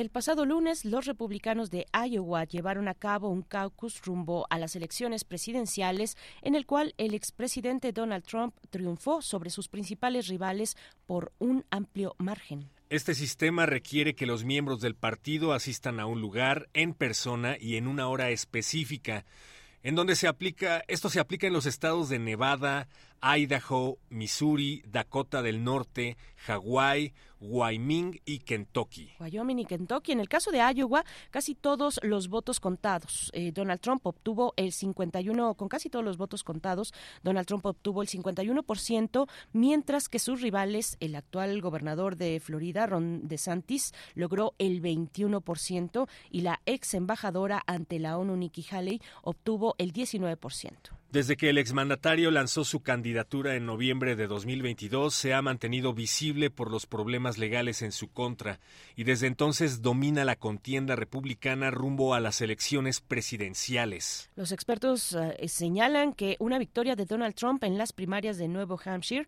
la próxima semana es casi segura su tercera nominación como candidato presidencial por el Partido Republicano. Tendremos un análisis de la victoria del expresidente Donald Trump en los caucus de Iowa y para ello nos acompaña el doctor José María Ramos, que es doctor en ciencias políticas y sociología y profesor investigador del Departamento de Estudios de Administración Pública en el Colegio de la Frontera Norte, miembro del colectivo CACEDE, especialista en gobernanza, seguridad multidimensional y desarrollo. Buenos días, José María Ramos, bienvenido. ¿Qué tal, Héctor? Muy buen día. Saludos, Berenice. Encantado de estar contigo y con la audiencia. Gracias, saludos, eh, profesor José María Ramos, bienvenido como siempre. Pues eh, cuéntanos, eh, profesor, cómo, en qué momento se encuentra el proceso electoral de los Estados Unidos y bueno, pues ya iremos bajándolo a lo que nos convoca esta mañana, que es pues este triunfo de Donald Trump en el, este caucus de Iowa. Pero un poco del el contexto en el que se encuentra la elección estadounidense. Sí, eh, encantado. Sí, efectivamente, eh, la elección de Iowa de este lunes es el inicio del proceso electoral, de cual se divide dos, de dos maneras relevantes. Uno, como se notó de manera muy adecuada, el caucus, es decir, que es una elección directa, presencial, en este caso de los electores. Eh, votaron cerca de 110 mil votantes eh, se reunieron en cerca de 1.700 reuniones eh, públicas en las cuales se estuvieron debatiendo las opciones.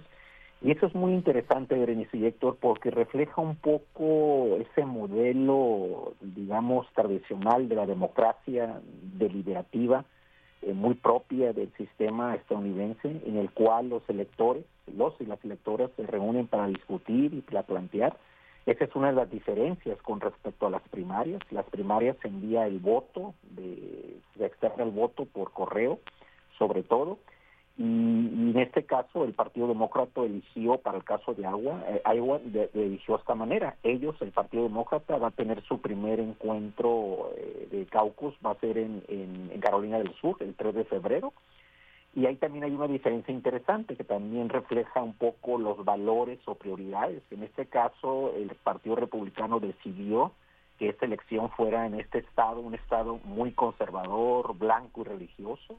Prácticamente aquí no hay población afroamericana y en cambio el Partido Demócrata eligió eh, estados en donde existe una mayor composición racial eh, afroamericanos, latinos, eh, anglosajones, etcétera, y eso marca sin duda alguna las, eh, un punto relevante acerca de los de la tendencia racial, ¿no? Y finalmente está el tema de de la composición de los votos, es decir, si bien Iowa no es un estado que tenga una gran cantidad de votos, el, el, el expresidente Trump obtuvo eh, 20, 20 delegados, los cuales se van sumando hacia la, hacia la convención republicana de este año. De Santos se quedó en segundo lugar nueve, Haley ocho y el otro candidato obtuvo tres. Entonces, pero más bien era el impacto, digamos, mediático, el impacto de un candidato bastante disruptivo que viene por una segunda contienda y eso sin duda alguna le pone bastante sabor a este primer inicio formal de la campaña en Estados Unidos. Si bien no hay nada definitivo todavía, pues parece que sí, nos gustaría conocer su opinión al respecto.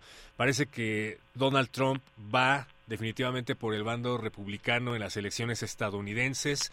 Eh, pasa, además de ser un, extranjero para el Partido Republicano, un, un, outsider para el Partido Republicano, a ser su principal carta, al parecer, para esta elección. Y a pesar de tener además un montón de cargos judiciales a cuestas, ha sido acusado pues de varias cosas, acoso sexual, ha sido acusado de retención de documentos de manera ilegal, ha sido señalado por la toma del Capitolio en los Estados Unidos y demás. Y aún así parece que ya es el candidato definitivo para la elección presidencial de los Estados Unidos. Así es, Héctor. Eso sin duda alguna eh, en otros contextos eh, socioculturales sería algo bastante crítico, incluso probablemente ya se ya se hubiera dado alguna sanción o, incluso alguna detención eh, en función de esos cargos, de esos diversos cambios. De hecho, al día siguiente él tuvo que asistir a una audiencia por una situación de, una denuncia eh, de años pasados sobre abuso. Entonces, eso refleja también pues eh, los valores también de la democracia, es decir, la importancia del debido proceso, la importancia del papel judicial, que sin duda va, sin duda alguna va a tener un, papel muy importante en esta coyuntura, sobre todo porque va a haber otros factores que estarán criticando estos excesos y sobre todo pues lo que sucedió lamentablemente hace tres años, hace tres años con el asalto del Capitolio, en el cual bueno pues él plantea una narrativa, plantea una estrategia electoral.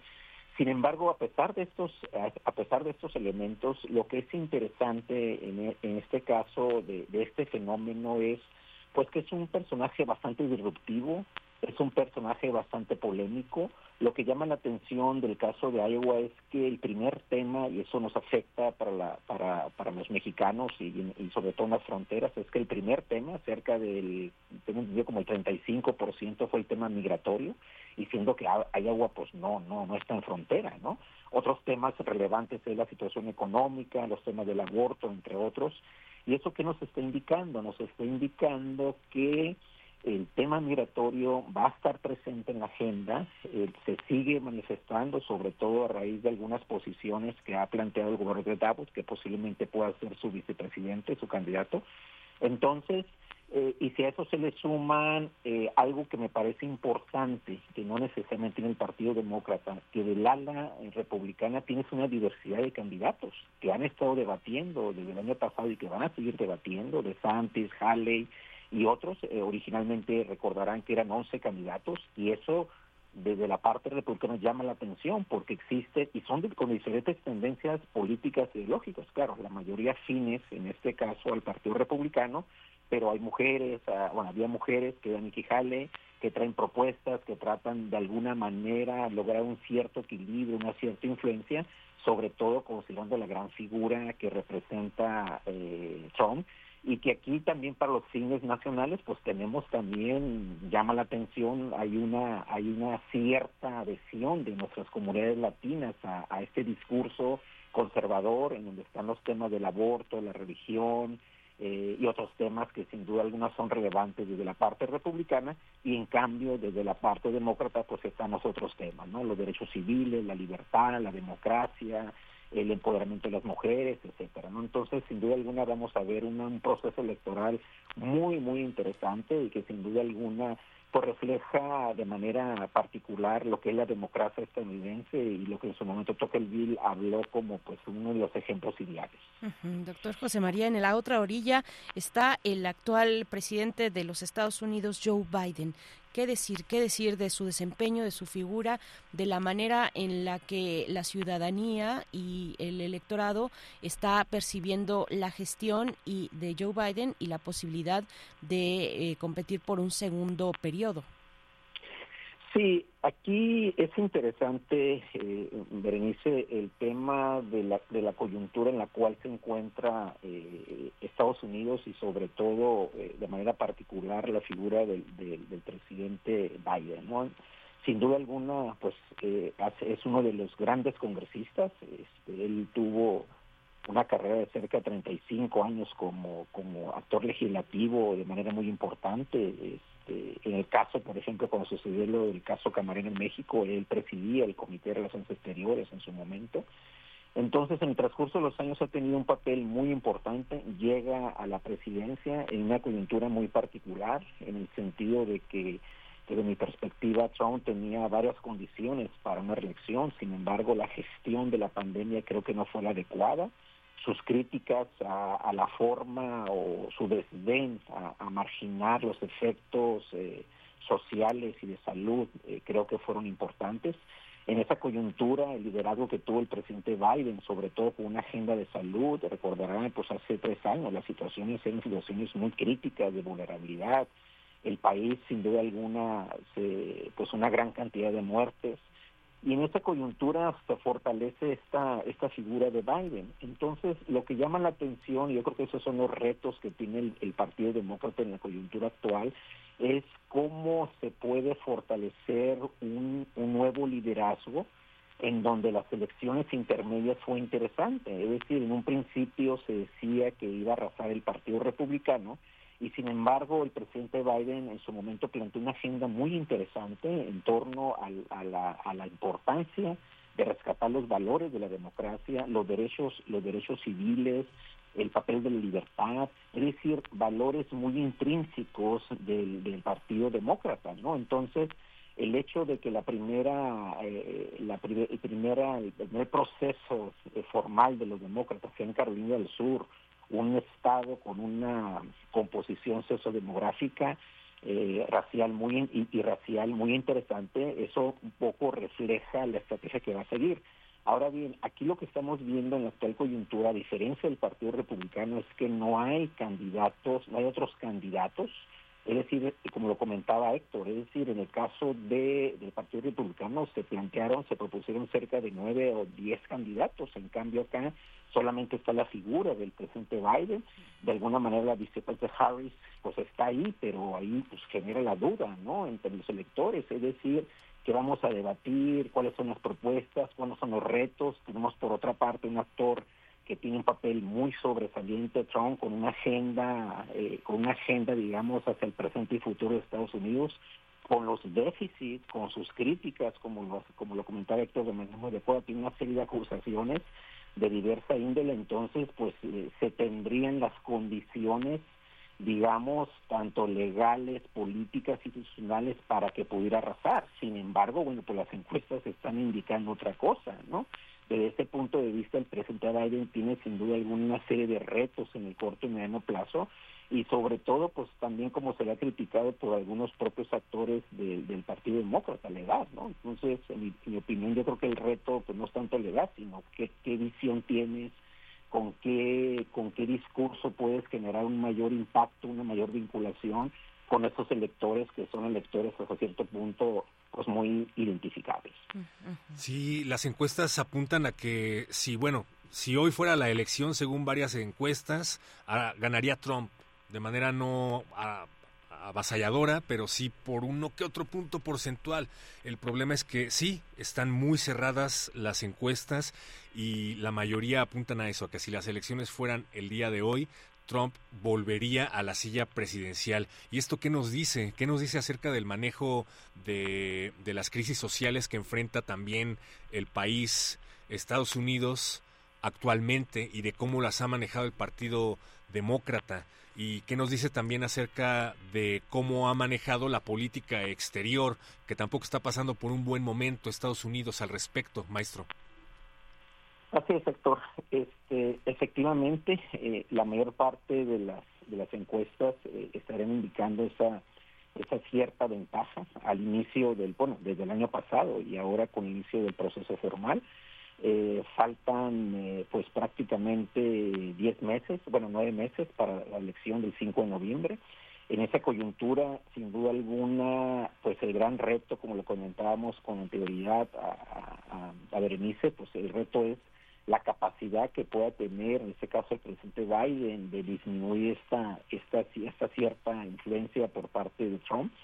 Y ahí pues el tema va a ser la capacidad de dar, de cómo como actor presidencial, que tienes, tienes, tienes las capacidades, tienes el liderazgo para tratar de disminuir estas tensiones al interior de Estados Unidos, sobre todo desde el punto de vista pues económico, los altos incrementos de la energía, de las gasolinas, estos ciertos déficits que han, que han generado, digamos, pues la posibilidad de cierre de la administración federal. Ya se han dado cerca de tres, tres acuerdos, eh, dos o tres acuerdos con el con el Partido Republicano, sobre todo porque pues Estados Unidos tiene un déficit muy importante para atender varias necesidades, sobre todo los conflictos bélicos en los cuales está involucrado y eso pues también ha sido parte del argumento crítico que hacen los actores republicanos en el sentido pues de que este déficit no puede ser porque finalmente estás endeudando al país y eso desde la perspectiva republicana puede ser crítico.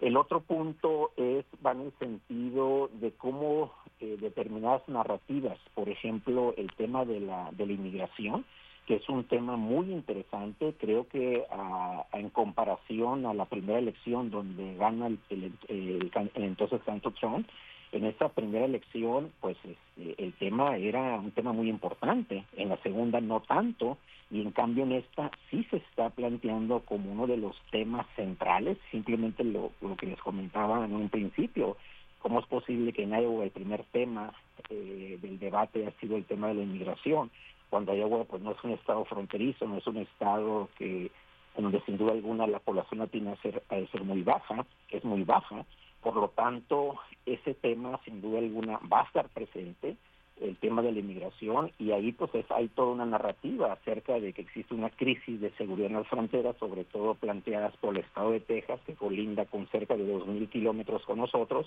y en donde los, en estos últimos tres años, en donde se han detenido cerca de 7 millones de migrantes, con un número alto de 20-30% de, de migrantes reincidiendo, se estarían deteniendo en el estado de Texas cerca de aproximadamente como el 40% del total de los migrantes. Entonces, y con la posibilidad que Greta pueda ser vicepresidente, entonces estás generando una narrativa al interior de los Estados Unidos que no solamente se plantea en las fronteras acerca de las consecuencias y los impactos negativos desde la perspectiva republicana que estos problemas se están generando, ¿no? Entonces, y aquí lo interesante, Berenice y Héctor, es que pues llama la atención que, que varias de nuestras comunidades latinas, hispanas en los Estados Unidos, pues hagan, hagan eco de estas narrativas republicanas conservadores y valoricen en este caso los actores republicanos. Pero bueno, pues finalmente es parte de los contextos sociodemográficos y de las preferencias ideológicas de nuestras comunidades. Entonces yo creo que vamos a ver un proceso electoral muy, muy interesante con todas sus implicaciones y finalmente pues es parte de la democracia, ¿no? Es parte de la discusión, de la deliberación y pues de la tolerancia a la diversidad de ideas. Pues muchas gracias, doctor José María Ramos. Ya veremos eh, para el próximo, la próxima semana, en estas primarias en New Hampshire también, em, pues, bueno, eh, lo que lo que se va acumulando para eh, finalmente Donald Trump pueda pavimentar su candidatura por parte del Partido Republicano y competir en las elecciones de este año en su país. Doctor José María Ramos, muchas gracias, profesor, investigador del Departamento de Estudios de Administración Pública en el Colegio de la Frontera Norte. Muchísimas gracias un saludo por allá. Muchas gracias, Berenice y Héctor. Buen día. Hasta luego. Adiós.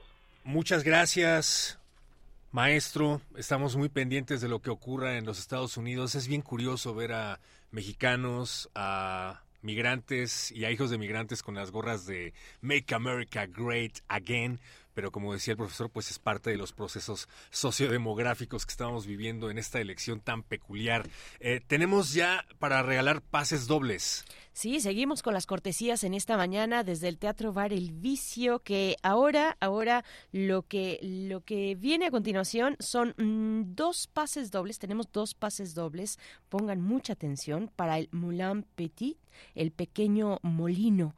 Eh, es una fusión de baile y actuación dentro de una obra de burlesque. ¿Quieren ver burlesque en el Teatro Bar El Vicio con Moulin Petit? Bueno, pues eh, escríbanos, escríbanos. Tenemos dos pases dobles para la función del domingo 21, de este domingo a las 7.30 horas en el Teatro Bar El Vicio y estas cortesías se van por Facebook de la misma manera. Vayan a nuestra cuenta de Facebook Primer Movimiento, busquen el post, la publicación que ya ahí hizo favor de dejar Tamara Quiroz y en ella comenten que quieren pases, quieren pases para el vicio, pongan el nombre de la obra Moulin, eh, Petit o Pequeño, Pequeño Molino, o la obra de Burlesque, si lo quieren así, si es más fácil, y bueno, nos ponen su nombre completo y con eso las primeras dos personas se llevan sus pases dobles para Moulin Petit, el burlesque, el show de burlesque en el Teatro Bar El Vicio este domingo 21 a las 7.30 horas. Recuerden que no mensaje directo es únicamente para las personas que comenten en la publicación de Facebook, que ya debería estar apareciendo en las redes sociales oficiales de Primer Movimiento. 21 de enero, 7.30 de la noche, Teatro Bar, El Vicio, dos pases dobles. Y recuerden que es viernes de complacencias musicales, los leemos en todas las redes de Primer Movimiento. Esto es para Gabriel del Corral Colchado, quien nos pide algo de los Beatles. Por favor, señor cartero. Ahí te va, Gabriel.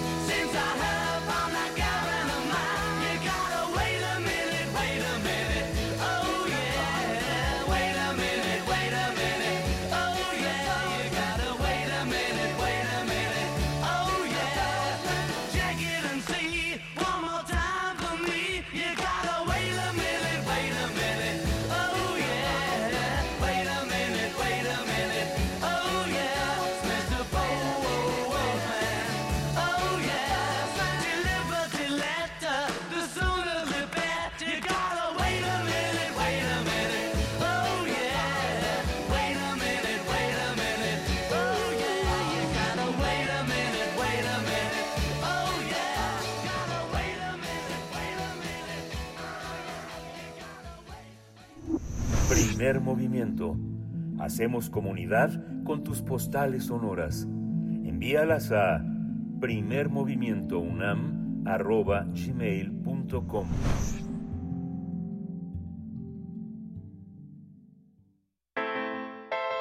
Nota Internacional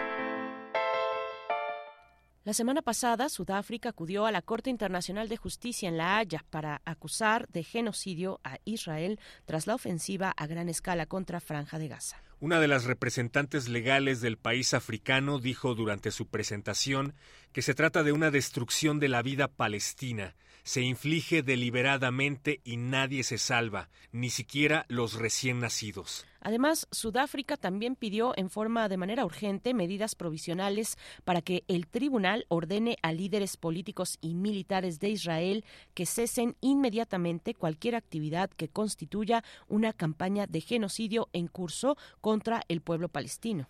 Israel ha rechazado las acusaciones de Sudáfrica y ha reiterado que su ofensiva está dirigida contra objetos terroristas, objetivos terroristas, y acusó al gobierno del país africano de mentir y de distorsionar la realidad. De acuerdo con el Ministerio de Salud palestino, el número de víctimas por la ofensiva israelí contra la franja de Gaza desde el 7 de octubre es de 24.620 muertos y 61.830 heridos. Tendremos una charla sobre la denuncia por genocidio impulsada por Sudáfrica contra Israel en la Corte Internacional de Justicia en La Haya y para eso nos acompaña la doctora Hilda Varela. Ella es doctora en ciencia política por la UNAM, es especialista en política contemporánea e historia política de África, profesora investigadora del Colegio de México y miembro del Sistema Nacional de Investigadores. Bienvenida, buenos días.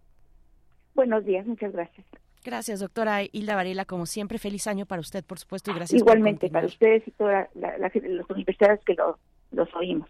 Gracias, doctora, que, que, estamos escuchándola ya en esta en esta mañana para hablar de pues esta esta información con la que abrimos el 2024. Un país africano es el primero en tomar una decisión ya más puntual y aterrizada. Las condenas vinieron de distintos, digamos, eh, condenas eh, eh, discursivas a nivel de discurso en, en, en, distintos desde distintos lugares, pero esta ya puntualmente con la acción que toma Sudáfrica frente a la Corte Internacional de Justicia en La Haya. ¿Qué, nos dice esta, esta nota? Bueno, aquí es indudable, y esto lo dicen distintos observadores, el Sudáfrica, el gobierno sudafricano, dio un paso muy riesgoso, pero yo considero que lo que hizo fue totalmente coherente con los principios de lo que es Sudáfrica y se todo coherente con la lucha que ya ha llevado a cabo la, la mayoría de la población sudafricana en contra de la parte uno de los peores casos de genocidio. Entonces, bueno, lo que están, creo que muy pocos pueblos en el mundo tienen la autoridad ética especialmente para denunciar un caso de genocidio como o sea, el, los que tienen la autoridad ética son especialmente la gran mayoría de la población sudafricana. Ellos saben de qué están hablando. Además, el equipo de expertos que se presentó en la Corte Internacional de Justicia iban perfectamente bien documentados. Si me equivoco, eran más de 900 eh, cuartillas que presentaron con pruebas, etcétera, etcétera. Entonces, subrayo un paso muy riesgoso, pero demuestra una gran coherencia y además incluso yo diría que honra la memoria de tanta gente que en Sudáfrica murió a causa de la parte. ¿Por qué es riesgoso, doctora? Cuéntenos. Eh, me lo imagino, pero nos gustaría que nos lo dijera. ¿Qué, es lo que tiene de riesgo? Eh, Sudáfrica es en realidad un país pequeño. Es un país grande dentro de, África, pero en realidad, por ejemplo, si vemos eh, como miembro de los BRICS, que hoy ya se ampliaron, del, del grupo de, de Brasil, Rusia, eh, Sudáfrica, se nos va por ahí alguno, China, este, ahí, por ejemplo, era hasta ahorita el, el más débil de todos los puntos de vista, Sudáfrica. Por otro lado, Sudáfrica eh, ahorita tiene una serie de problemas. Sudáfrica no ha logrado superar ciclos de explotación racista. Entonces, la cantidad de gente que sigue viviendo en la pobreza es impresionante. O sea, ese es un reto enorme. Ha tenido problemas muy graves recientemente con eh, el suministro de electricidad por ejemplo, ese también, eh, o sea, es un país muy débil, depende mucho de, eh, de su comercio exterior, de sus conexiones exteriores, y precisamente en la medida que es un país pequeño y frágil, podría ser eh, víctima de campañas de, de boicot, por ejemplo, de comunidades judías financieras a nivel internacional, por decir algo de, de, de, Estados Unidos o de Europa, etcétera, etcétera. Entonces sería un país, es un país muy vulnerables. Pero eh, digo, es muy riesgoso lo que hizo el gobierno, pero yo creo que eh, es, es solamente coherencia con quiénes son, quiénes han sido, contra qué han luchado riesgos de bloqueo, incluso como en el caso de Cuba, me imagino, eh, bloqueos arancelarios, bloqueos de, de, exportaciones. no creo que llegue a un bloqueo como el de Cuba. De todas formas, Sudáfrica es uno de los países que tiene una trayectoria histórica impresionante dentro del continente africano. Eh, aquí, por ejemplo, eh, Alemania fue uno de los primeros países que rechazó que eso fuera un caso de genocidio. E inmediatamente el gobierno de Namibia, vecino de Sudáfrica, levantaron la voz y dijeron, si hay un país que no tiene, un gobierno que no tiene derecho a decir, a, a cuestionar si eso no genocidio, es Alemania. Porque uno de los primeros genocidios que se llevó a cabo en África a inicios del siglo XX fue precisamente el de Alemania en contra de pueblos locales de lo que actualmente es Namibia. Y es uno de los pocos casos en los cuales el genocidio está documentado. O sea, cuando se llevó a cabo el, genocidio, eh, había leyes que dictaban a quienes tenían que liquidar. Por lo tanto, no tiene ningún derecho Alemania a hacer una cosa así. ¿A, qué me refiero? En un momento dado, hay muchos países africanos que pueden apoyar a Sudáfrica y que coinciden, estoy segura, con, la posición de Sudáfrica. Más bien, por ejemplo, yo pensaría, eh, hay un programa de crecimiento al que eh, implica que algunos países africanos tienen acceso al mercado de Estados Unidos a sus productos, sus productos tienen acceso con tarifas preferenciales, se conoce como AGOA. Allí, por ejemplo, es donde podría haber una sanción. Allí fácilmente Estados Unidos podría decir, no, eh, Sudáfrica no cumple ya los requisitos, pueden decir, no sé, 10 argumentos, lo que sea, y, por ejemplo, sacarla de allí, y eso sería tremendamente malo para la economía de, Sudáfrica. Otra cosa es que también Estados Unidos, como cuando empezó el problema del SIDA en África, uno de los casos más impactantes fue de Sudáfrica, Estados Unidos ha financiado importantes eh, centros de investigación, importantes tratamientos en contra del SIDA en Sudáfrica. Allí también, por ejemplo, por ese lado puede también atacar, suspender esa clase de apoyos y ese sería un apoyo eh, que dañaría mucho a la economía de Sudáfrica y que además dañaría a mucha gente que lamentablemente depende de, la, del apoyo que se les da en centros de lucha contra el SIDA. Por ejemplo, son dos de los de los aspectos que podría cortar obviamente inversiones extranjeras, no creo que haya nada que abiertamente digan, mira, se están vengando, pero sí pueden tomar una serie de medidas eh, coercitivas de represión y que simple y llanamente las argumenten como diciendo, miren, no es simplemente este Sudáfrica no cumple los requisitos, Sudáfrica tiene problemas de corrupción, Sudáfrica, etcétera, etcétera. Se pueden manejar muchos elementos y este eh, por eso es un eh, fue el propio presidente eh, Ramaphosa, el actual presidente de Sudáfrica, el que él, dijo, reconozco que es un paso riesgoso. Doctora, eh, voy a volver un poco sobre todo lo que nos comenta, eh, porque hay pues eh, aspectos todos ellos muy interesantes. Está este duro señalamiento que hizo Sudáfrica ya en el contexto de este de esta acusación de, genocidio hacia Israel, cuando Alemania pues rechaza es el primer país que rechaza y de inmediato Sudáfrica pues levanta la mano y dice a ver Alemania pues hay hay un recordatorio en la historia recordatorio entre comillas. Hay que hacer el recordatorio porque es un genocidio olvidado, del cual entiendo eh, que el que realizó eh, Alemania en manos de Alemania, pues contra Sudáfrica, que entiendo se pidió perdón. El gobierno alemán pidió perdón. Eh, no tiene tanto, tal vez, tantos años que pidió perdón por esos por esos actos de genocidio en Sudáfrica, pero bueno. Para... Fue Namibia. De Namibia. Ah, de, Namibia. sí. sí. exactamente, sí, perdón, perdón. Eh, en, Namibia, en principios del siglo del siglo pasado, ¿no?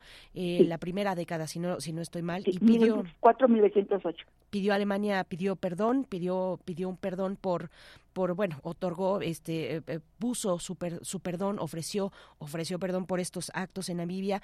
Bueno pues dejarlo ahí como como un, un, llamamiento muy importante bueno una un recordatorio importante de un país como como Sudáfrica Em, y, pasar a lo siguiente, doctora, ¿qué tipo de apoyos, ya nos habla de los posibles riesgos de un país con estas debilidades como Sudáfrica y con todo y ellos, pues se lanza con, con mucha dignidad contra un Goliat, por decirlo de alguna manera, vaya, valga la, la expresión y la metáfora, pero eh, ¿qué, ¿qué, tipo de apoyos podría generarse eh, Sudáfrica en caso de que efectivamente, pues, eh, no sé, la, la industria mm, que, que está favoreciendo a Israel o la misma industria judía en algunos de sus aspectos o de sus rubros pueda eh, tomar alguna ofensiva eh, ante, ante esta decisión de Sudáfrica. Bueno, yo creo que aquí también es importante que hay distintos, en distintas partes del mundo se están llevando a cabo manifestaciones, incluso en ocasiones semanales, precisamente para denunciar la matanza que se está cometiendo en Gaza. Y yo creo que, por ejemplo, en ese tipo de, sectores, Sudáfrica puede encontrar un gran apoyo. Y ahí, por ejemplo, yo pensaría, en varios países europeos se están llevando a cabo este tipo de manifestaciones. También un país que está dando una posición, pero que no se difunde mucho eh, y muy interesante en este caso, es eh, Indonesia. Claro que Indonesia Indonesia es un país, es una potencia media emergente como lo es Sudáfrica, ¿no? Pero Indonesia es un país también importante que muchas se nos, se nos olvida que existe. Yo creo que la gran mayoría de los, bueno, no la gran mayoría, la mayoría de los eh, gobiernos africanos también apoyarían a Sudáfrica. Y digo la mayoría porque también hay que ver la otra eh, contrapartida. En décadas recientes el gobierno de Israel y los intereses privados de Israel han logrado penetrar en distintos países africanos a pesar de que tienen comunidades musulmanas y cada vez Israel tiene más apoyos, sobre todo a nivel de sectores de inversores locales en algunos países africanos. Pero yo creo que Sudáfrica contaría, yo, yo no creo, por ejemplo, que un país con un gobierno como el francés o el español tomaran acciones en contra de, de, de de Sudáfrica y en un momento dado serían países que uno podría contar. Lo mismo los países escandinavos, aunque están subiendo grupos de extrema derecha al poder, pero, por ejemplo, Suecia fue uno de los, en cuanto a humanitaria durante la guerra contra el apartheid, el país que más apoyó a la lucha contra el apartheid fue Suecia. Y en Suecia hay muchísimos sectores críticos, hay muchas organizaciones de la sociedad civil que obviamente actuarían y dirían, no vamos a dejar sola Sudáfrica. De eso yo estoy segura porque porque conozco el tipo de organizaciones que se mueven ahí. Entonces yo diría, los países escandinavos jamás aplicarían una sanción contra Sudáfrica por este hecho. Por otro eh, tipo de cosas, quién sabe. No puede uno saber qué va a pasar en el futuro. Pero por este hecho es indudable que no. Y además, también es importante recordar, una de las primeras voces que se levantó fue la de Petro, el presidente de Colombia, especialmente diciendo que estaba, lo único que no llegó al grado tal vez porque no tenía el apoyo político suficiente a nivel interno, pero él sí denunció eh, que había un genocidio. Pero incluso ya eh, los gobiernos de México y de Chile presentaron una eh, denuncia, lo único que lo presentaron ante la Corte Penal Internacional. No sé hasta dónde esto sea positivo o si esto pueda servir para distraer esfuerzos. Yo creo que aquí lo importante es que se reconozca que se está cometiendo un genocidio en Palestina y que se detenga ese genocidio. Yo creo que eso es lo que realmente es importante independientemente de cualquier otra cosa. Esos dos aspectos. eso es lo fundamental. Sí, efectivamente. ¿Y qué implicaciones tiene esto, doctora? Porque la importancia de alzar la voz es innegable, pero ¿qué implicaciones podría tener esta denuncia que hace Sudáfrica ante la Corte Internacional de Justicia para acusar este genocidio que, es evidente a todas luces, aunque Israel o Estados Unidos o quien sea diga lo contrario? El hecho de que no todos se atrevan a alzar la voz no quiere decir que no se esté llevando a cabo este genocidio, pero ¿qué nos dice este, esta denuncia que hace Sudáfrica? ¿Qué implicaciones podría tener? Su pregunta es muy buena. Eh, realmente la Corte Penal Internacional tiene la capacidad de alzar la voz en un momento de denunciar, pero como hemos visto en otros casos, realmente no tiene ninguna eh, posibilidad práctica, al menos a corto plazo.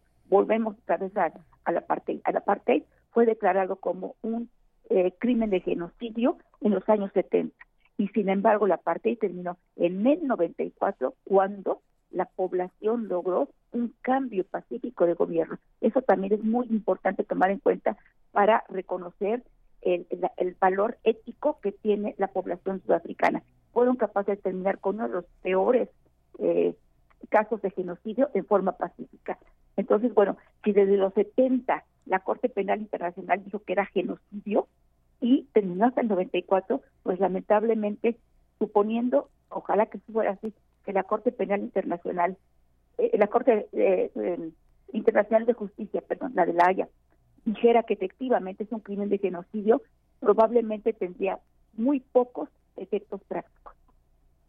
Pues doctora Hilda Varela, muchas gracias, como siempre, por su tiempo, su generosidad para la audiencia de Radio UNAM eh, y, le invitamos también a continuar, ojalá que esté en su deseo continuar eh, colaborando, eh, pues retomando los temas que surgen desde ese gran continente que es África. Muchísimas gracias y, y bueno, eso, nuestros deseos de seguir, de seguir a la escucha con usted. Muchísimas gracias. Por mi parte, encantada. Muchísimas gracias a ustedes. Muy buen día. Gracias, doctora Hilda Varela, por haber participado acá, doctora en ciencia política por la UNAM, especialista en todo este tipo de temas. Y bueno, un llamado de parte eh, personal a, alzar la voz. independientemente de la trinchera en la que se encuentren, independientemente del lugar en el que estemos, yo creo que es muy importante alzar la voz en contra de este evidente genocidio, en contra de esta evidente búsqueda de eh, limpieza étnica, no se hagan me llama la atención el caso, por ejemplo, de la actriz Melissa Barrera. Fue bajada literalmente, la, la corrieron de una de las películas más blockbusters del año, Scream 7.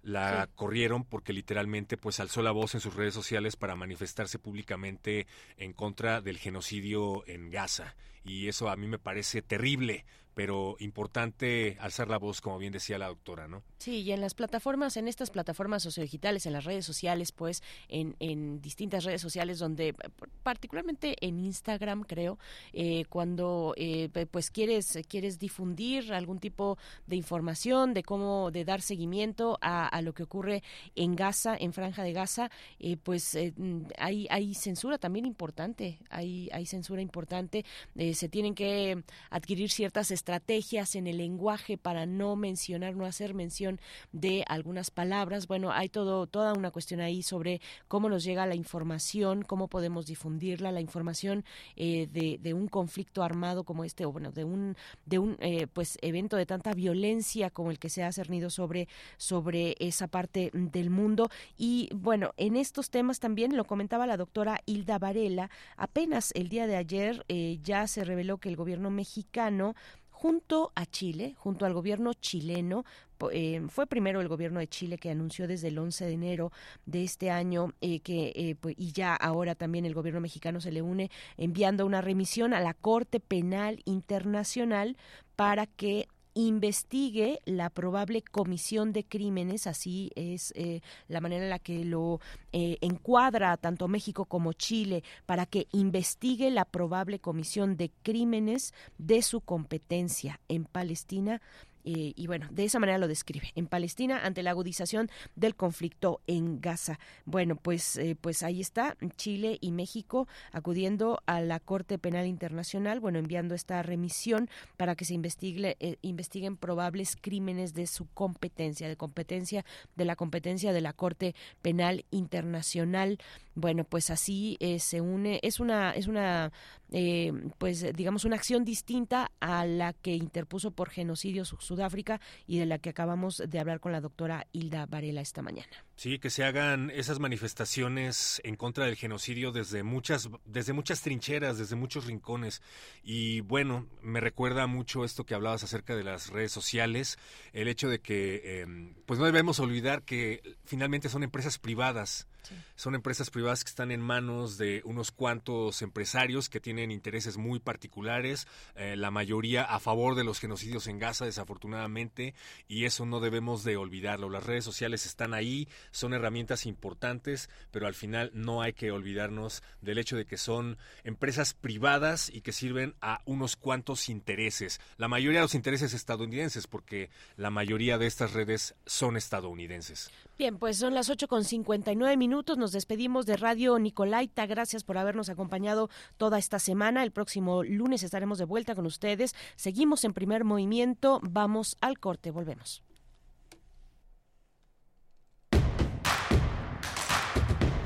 Síguenos en redes sociales. Encuéntranos en Facebook como Primer Movimiento y en Twitter como arroba PMovimiento. Hagamos comunidad.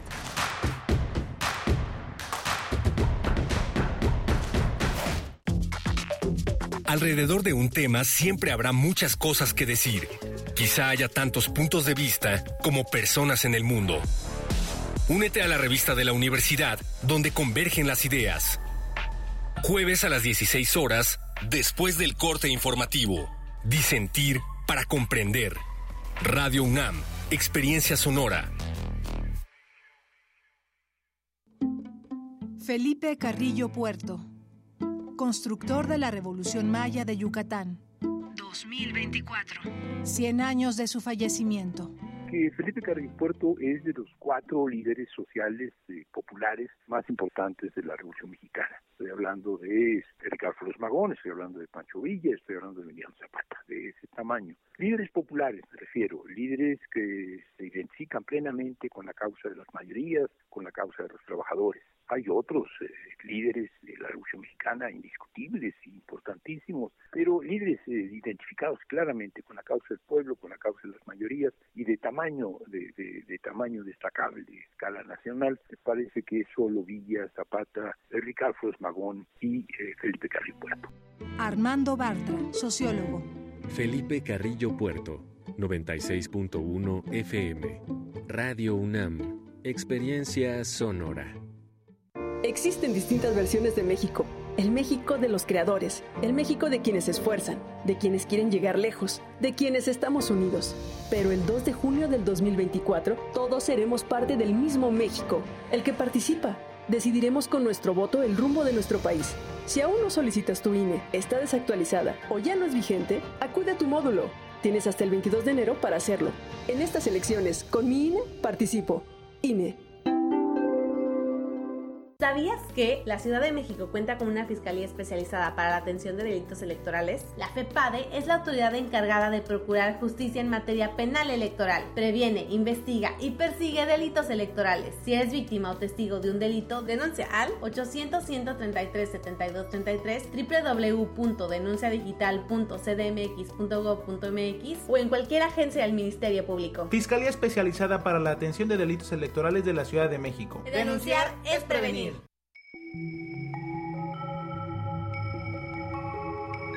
Las voces de la ciencia iberoamericana reunidas en un mismo espacio. la ciencia que somos. Ciencia y tecnología en México e Iberoamérica. Viernes a las 10 horas por el 96.1 de FM. Radio UNAM. Experiencia sonora. ¡Arráncate México!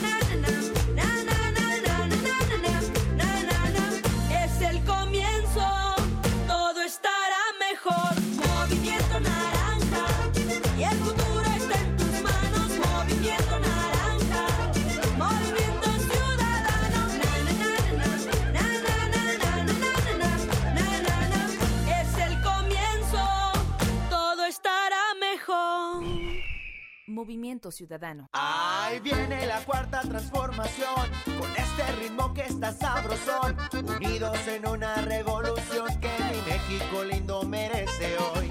Ay, a la izquierda como el corazón. PT, PT es la cuarta T, PT, PT es la cuarta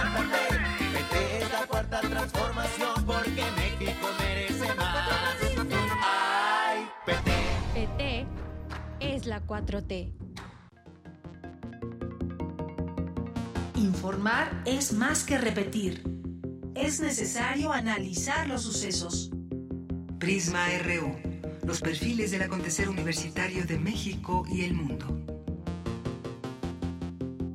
Lunes a viernes a las 13 horas por el 96.1 de FM.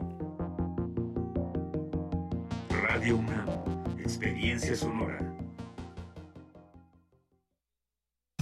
Cuando quieres algo tienes que trabajar, involucrarte y participar. En el 2024 hay elecciones en México y nos toca ser parte de las decisiones de nuestro futuro. Por eso, debes asegurarte de que tu INE esté vigente para identificarte y votar. Si tu INE vence durante el 2023, haz tu cita, acude a tu módulo y solicita una renovación. Tienes hasta el 22 de enero para hacerlo. En estas elecciones, con mi INE participo. INE. El Tribunal Electoral defiende tu lugar en la democracia. Gracias a sus decisiones, hoy nuestro Congreso es el más plural de la historia, al garantizar la representación de integrantes de las comunidades indígenas, LGBTTIQ+, y afromexicana. También a que las y los mexicanos migrantes residentes en el extranjero y las personas con discapacidad tengan representación política en la Cámara de Diputados. Un tribunal de derechos a favor de los grupos históricamente discriminados. Tribunal Electoral, protege tu voto, defiende tu elección. Encuentra la música de primer movimiento día a día en el Spotify de Radio UNAM y agréganos a tus favoritos.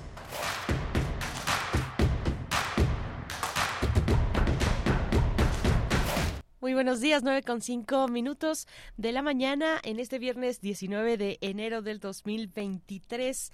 Pues sí, gracias, gracias, sobre todo gracias por abrir sus oídos a esta radiodifusora universitaria, a primer movimiento de lunes a viernes de 7 a 10 de la mañana. Gracias y disculpen ustedes lo que este programa les eh, pues eh, presenta de pronto, mm, pero siempre Nos con mucho... de antemano. Sí, de antemano nos disculpamos por lo que sea, lo que hayamos dicho y lo que digamos en adelante, eh, pero siempre es con mucho cariño, con mucho cariño y con mucho compromiso también de hacer la radio pública todos los días en este espacio, todos los días.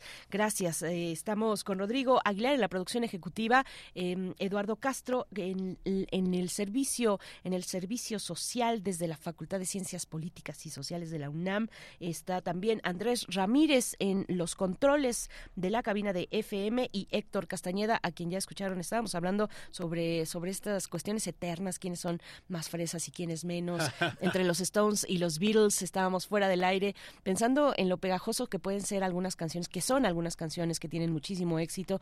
En alguna ocasión em, le preguntaban a uno de estos shows nocturnos sabatinos, le preguntaban a Paul McCartney em, cuál era el, el pues, eh, pues qué podía decir ya a, a- a la luz de tantos años sobre el éxito de los Beatles, por qué las nuevas generaciones lo siguen cantando, porque en ese caso le pusieron a, Paul McCartney un, un momento en el que la banda coreana mm, de, pop coreano BTS eh, cantaba, coreaba una de las canciones de los Beatles y entonces Paul McCartney dijo, ah, sí los conozco. Eh, y le preguntan, ¿cuál es el éxito? porque el, el, secreto detrás de este éxito que llega hasta las nuevas generaciones? Y dijo, pues hacer canciones sencillas y pegajosas. ¿no? Ajá. En eso, en Como eso una estábamos. copla infantil. Como una copla infantil, decías Algo de tú. lo que escuchamos hace rato. En eso estábamos en el corte porque estábamos escuchando este, eh, pues esta tonadita, esta tonadita electoral que, pues yo creo que es de las más exitosas. El partido no lo es tanto, no, no me voy a meter a calificar, pero, pero sí que, sí Pero que, seamos sí que honestos, se ha, ha sido muy pegajoso. sí. ha sido muy pegajoso. Somos realistas, cada quien eh, tiene su propia realidad y la retrata de, con, con, los elementos que puede, pero puede diferir de la, de la realidad, de la lectura de la realidad de quien tienes enfrente. Entonces, yo creo que realistas somos, pero bueno, pues Pero la opinión y la última palabra la tiene usted. Comuníquese a nuestras redes sociales. Recuerde que es viernes de complacencias. Ya nos habían pedido a los Beatles. Yo sí creo que los Beatles eran más rudos que los Rolling Stones. A lo mejor no en imagen, pero sí en esencia. Porque los Beatles eran de Liverpool. Y el barrio de Liverpool no se compara con Londres, Con de donde eran los Rolling Stones. Entonces, cuenta la leyenda que tenían este pacto tácito, los managers de respectivas bandas, de hacer pasar a los Beatles como los niños buenos y bien portados del rock, mientras que los Rolling Stones iban a ser presentados ante el público como sus satánicas majestades. Y se logró.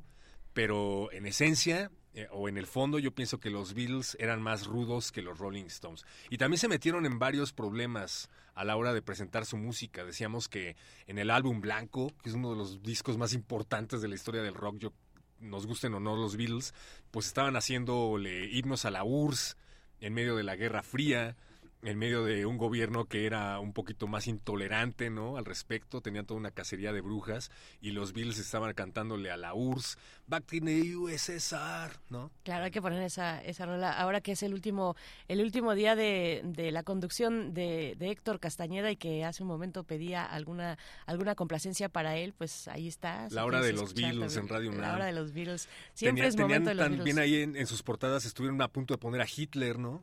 Con Mahatma Gandhi Ay, en ay, el ay, disco del Sargento. Pimienta. Sí, sí, sí. Creo que al final no los dejaron y pusieron, pero sí pusieron a varios A muchos personajes, polémicos. Alistair Crowley, que era un tipo muy siniestro, ¿no? El Qué mago gran negro. portada esa, qué gran portada.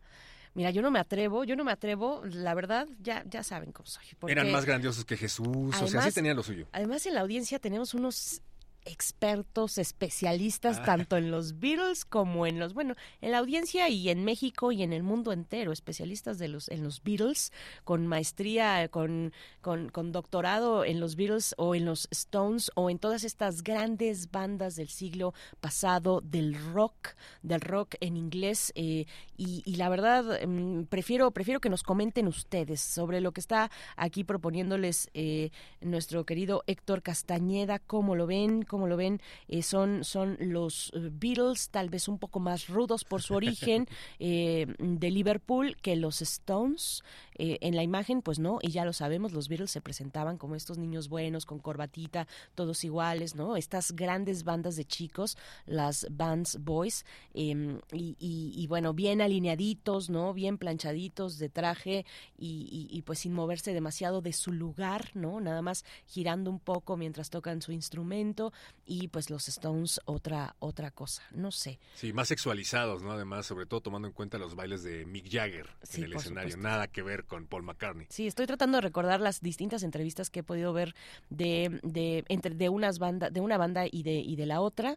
Yo creo que sí, ya en entrevista a los Stones me, parecería, me parecían un poco más irreverentes o bastante más irreverentes. Pero cuéntenos ustedes, cuéntenos ustedes en redes sociales, los leemos en X antes Twitter y también en Facebook. Hablando acerca de rock y contracultura, pues no podemos dejar de recomendarles Amor del Bueno, el especial de José Agustín que se presenta en memoria del eterno autor joven, el rebelde con causa, el escritor que fue encasillado en la mal llamada literatura de la onda, bueno, igual y no mal llamada porque pues sí, el término trascendió, más bien a él no le gustaba que le dijeran que era eh, de la literatura de la onda, porque era un término despectivo en su momento.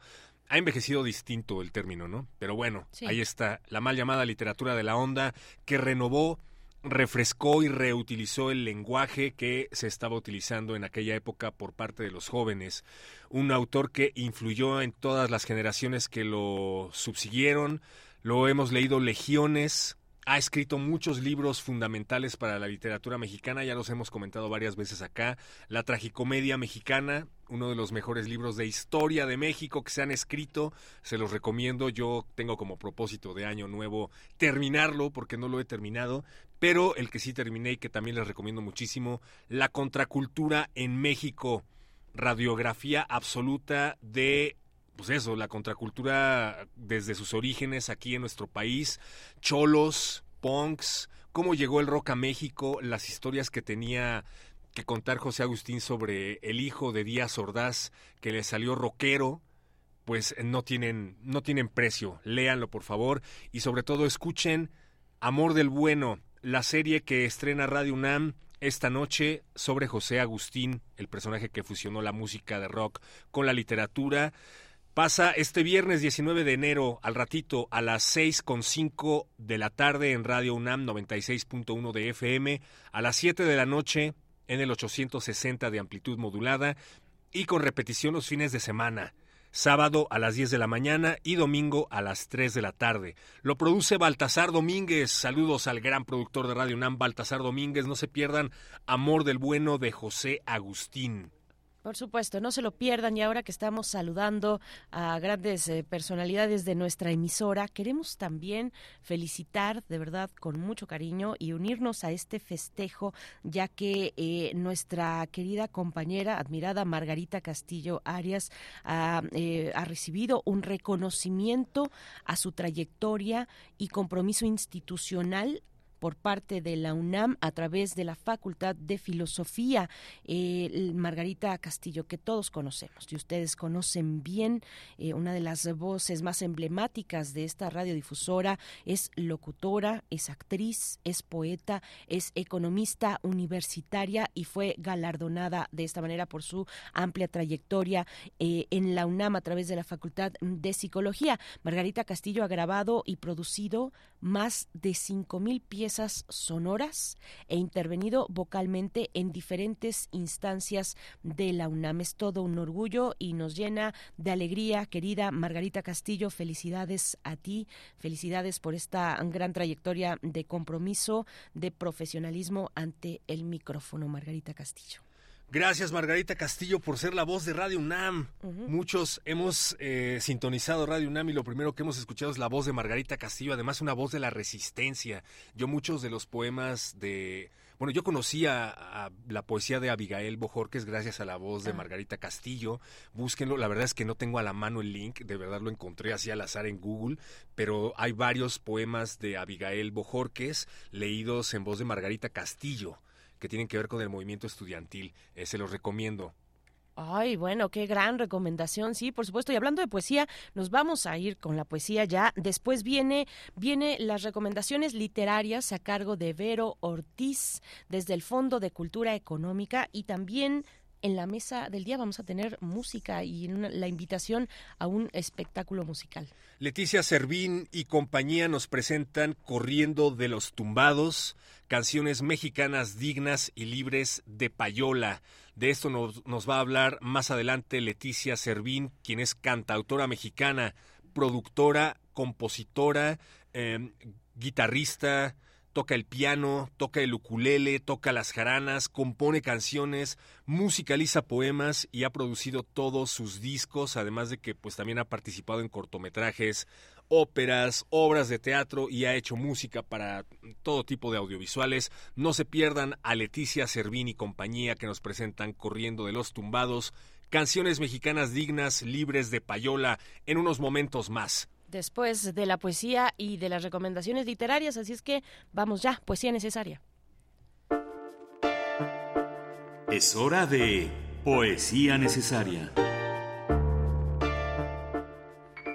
Ramón Chirao, filósofo y poeta español nacionalizado mexicano en el año de 1955, es uno de los hijos más destacados y queridos también del exilio español en México, profesor universitario de la UNAM, investigador emérito.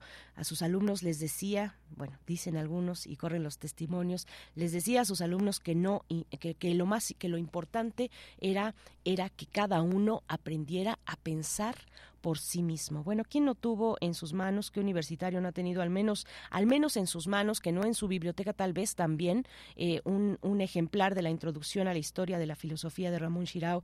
Bueno, pues eh, fue miembro del Colegio Nacional desde 1974.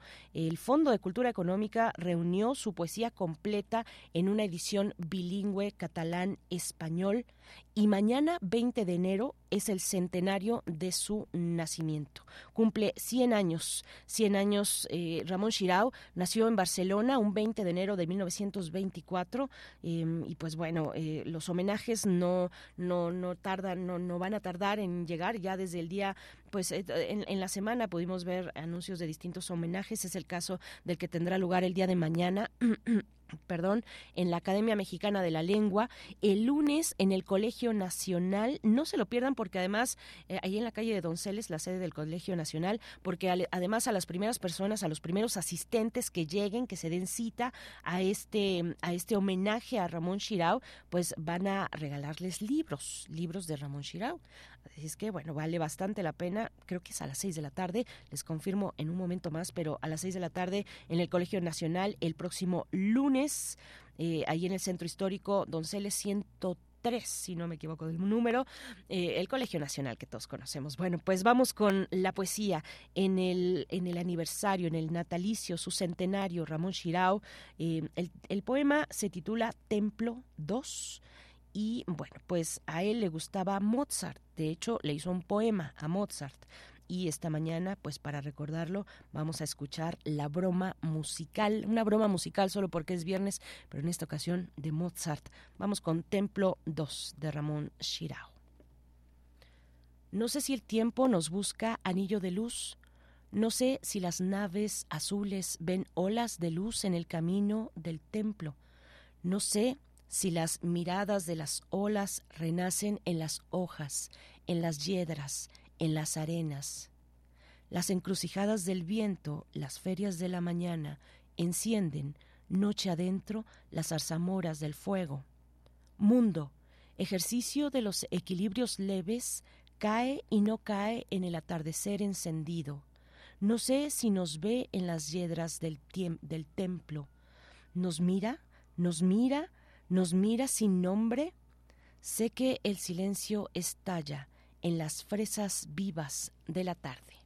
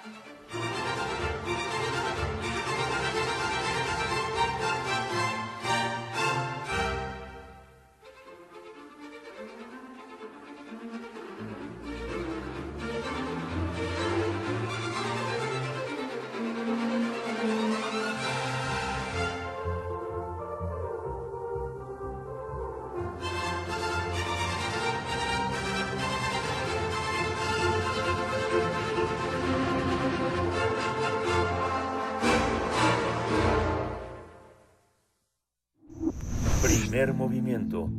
Hacemos comunidad con tus postales sonoras. Envíalas a primermovimientounam.gmail.com Nada como escuchar a Mozart para iniciar tu mañana. Y vaya que ha sido un día ecléctico en cuanto a selección musical, porque los viernes la música la ponen ustedes y hemos ido desde los Beatles hasta Mozart a pasar a hablar de los Rolling Stones. En unos momentos más hablaremos acerca de corridos tumbados y de correr de los tumbados. Va a estar con nosotros Leticia Servín, pero hablando de eclecticismos y recomendaciones, ya tenemos la recomendación de Verónica Ortiz. La escritora, periodista y promotora cultural Verónica Ortiz nos hace la recomendación del día acerca del libro Hombres de Maíz esta obra escrita por Miguel Ángel Asturias y publicada por el Fondo de Cultura Económica. Primer movimiento. Recomendaciones literarias.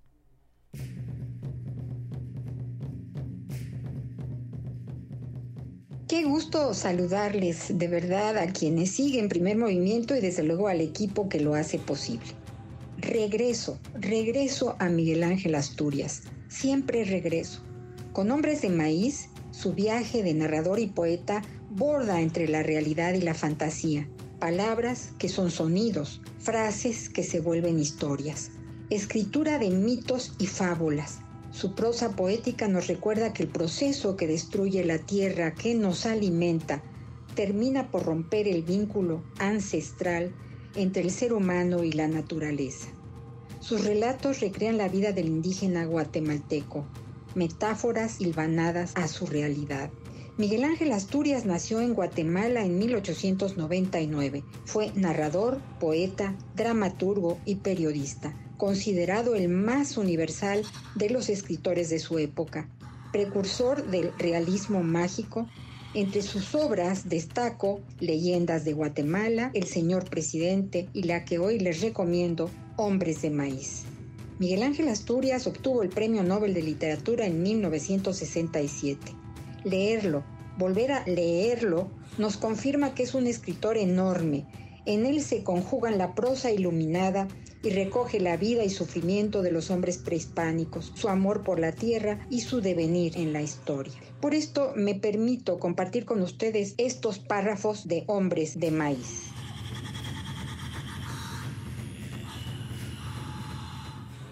Una llamarada de tusa le agarró la cara al acabarse el tecomate de aguardiente.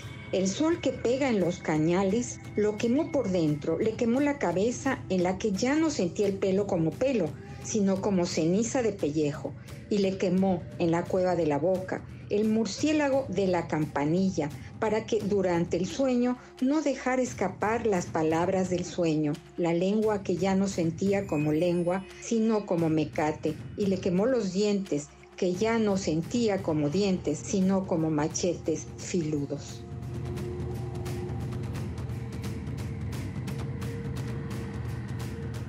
La jornada fue larga, por caminos hinchados de humedad donde la tierra parece cáscara de papa podrida de agua y juegan los regatos como animales vivos por todas partes, saltando, corriendo, actividad que contrastaba con los viajeros que ya por la tarde iban rendidos, directos a caer en una aldea de 20 casas, donde siempre los correos hacen noche.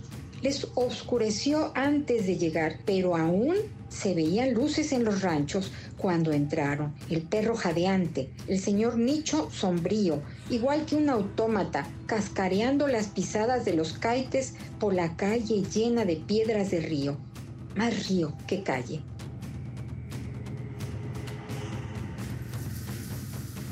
En su tercera edición del Fondo de Cultura Económica, Hombres de Maíz, en la colección popular, lo encuentra en todas las librerías a menos de 100 pesos. Miguel Ángel Asturias, lectura que inquieta y sorprende, porque leer incita. Hasta la próxima. Primer movimiento. Hacemos comunidad con tus postales sonoras. Envíalas a primermovimientounam.gmail.com Muchas gracias a nuestra querida amiga Verónica Ortiz desde el Fondo de Cultura Económica con esta recomendación semanal. Cada viernes nos acompaña con una propuesta literaria. Gracias, querida Vero. Pues eh, seguimos con ustedes. Hay varios comentarios también celebrando y festejando este reconocimiento que fue bien merecido para Margarita Castillo, integrante de Radio UNAM. Bueno, la voz de Radio UNAM, no solamente integrante, sino eh, una de las voces más eh, características más emblemáticas, significativas de este espacio y vaya que eso es decir mucho porque son muchas, muchas las voces que, que, han, que han tomado estos micrófonos, que han compartido todo tipo de, eh, de oportunidades y opciones, en este caso poéticas, para el caso de Margarita Castillo y de todo tipo. Bueno, sus producciones en las que ha participado pues se cuentan por eh, centenas o miles en realidad y nos dice Federico Galicia, la voz de la memoria, la voz de la pasión tiene nombre, Margarita Castillo. También recuerdo esos inicios de la prepa y escucharla, siempre entrañable la voz de Radio UNAM. Felicidades, maestra Margarita Castillo. Gracias, Federico Galicia. Ojalá nos esté escuchando y si no, bueno, pues también le pasaremos eh, todos estos, estos mensajes de mucho cariño, de mucho cariño de una trayectoria pues de, de décadas aquí en la radio pública y universitaria. Edgar Benet dice que recuerda a Margarita Castillo en un poema en donde emula la voz de León Felipe. Ah, mira, pásanoslo, porque a mí me gustaría escucharlo, Edgar. Sí, porque tú habla, hablabas de Abigail Borges. Ajá. Eh, sí. Ella lee también a Abigail Bojorques, Borges. Ah, ya me acordé que está en YouTube. Ok. El poema que lee Margarita de, de, Abigail está en YouTube. De hecho, hay mucha poesía de Margarita que pueden encontrar eh, retomada de diversas páginas de la UNAM, pero condensada en YouTube y que han subido pues las personas que, que la siguen, que siguen su trayectoria. Sí, en Descarga Cultura vamos a encontrar Así también es. materiales, materiales eh, seleccionados muy, muy interesantes y aquí mismo en el sitio de podcast de Radio UNAM, radiopodcast.unam.mx, bueno, pues claro, está plagado de eh, una voz como la de Margarita Castillo, a quien felicitamos en esta mañana 9 con 31 minutos. Yo creo que vamos a ir con música, con una complacencia musical. Nos decía también eh, Gabriel del Corral, dice por acá, Uy, pues sí, dice, no sabía del genocidio en Namibia por parte de Alemania, por eso me gusta escuchar primer movimiento diariamente, aprendo algo, esto que comentamos con la doctora Hilda Varela esta mañana, cuando hablábamos de la denuncia de eh, que ha hecho Sudáfrica a Israel por, eh, por, por, genocidio en Gaza, bueno, eh, cuando Alemania se opuso a esta, a esta acción que toma Sudáfrica, Sudáfrica le revira, le responde y le dice, a ver, aquí quien menos tiene que hablar, digamos, de alguna manera, así lo dijeron, quien, quien no tendría, digamos, la calidad para hablar en términos de lo que es y no es un genocidio es eh, pues Alemania. Así así lo dijeron así de, crudo y de fuerte. Eh, y recordaron recordó el gobierno de, de Sudáfrica precisamente ese genocidio en Namibia en la primera década del siglo pasado hay que alzar la voz en contra del genocidio en Gaza desde cualquier trinchera. Hay un montón de gente que se está manifestando en todo el mundo. Hay gente en Estados Unidos que está saliendo a manifestarse, lo cual me parece padrísimo, como dirían en las campañas, porque hay un frío terrible y hay gente que se está saliendo a manifestar en contra del genocidio a pesar de las condiciones climáticas. Hay muchas maneras de manifestarse, pero de verdad creo que es algo que hay que visibilizar y, y no dejarse intimidar por, por los bullies porque finalmente es eso, ¿no? Ha habido casos de actrices que han sido despedidas de importantes producciones por alzar la voz en redes sociales. Em, están estos casos de países que alzan la voz a riesgo de que sean bloqueados económicamente o a riesgo de, de perder un montón de privilegios, pero hay que alzar la voz. Es un genocidio que no podemos permitir y desde donde estemos hay que, hay que hacerlo notar. Bien, pues nosotros eh, no vamos a ir con música, vamos ya con la mesa, la mesa del día. Vamos a pasar a otros, a otros temas con Leticia Servín y compañía que presentan en el Teatro Bar El Vicio, corriendo de los tumbados, canciones mexicanas dignas libres de payola. La mesa del día.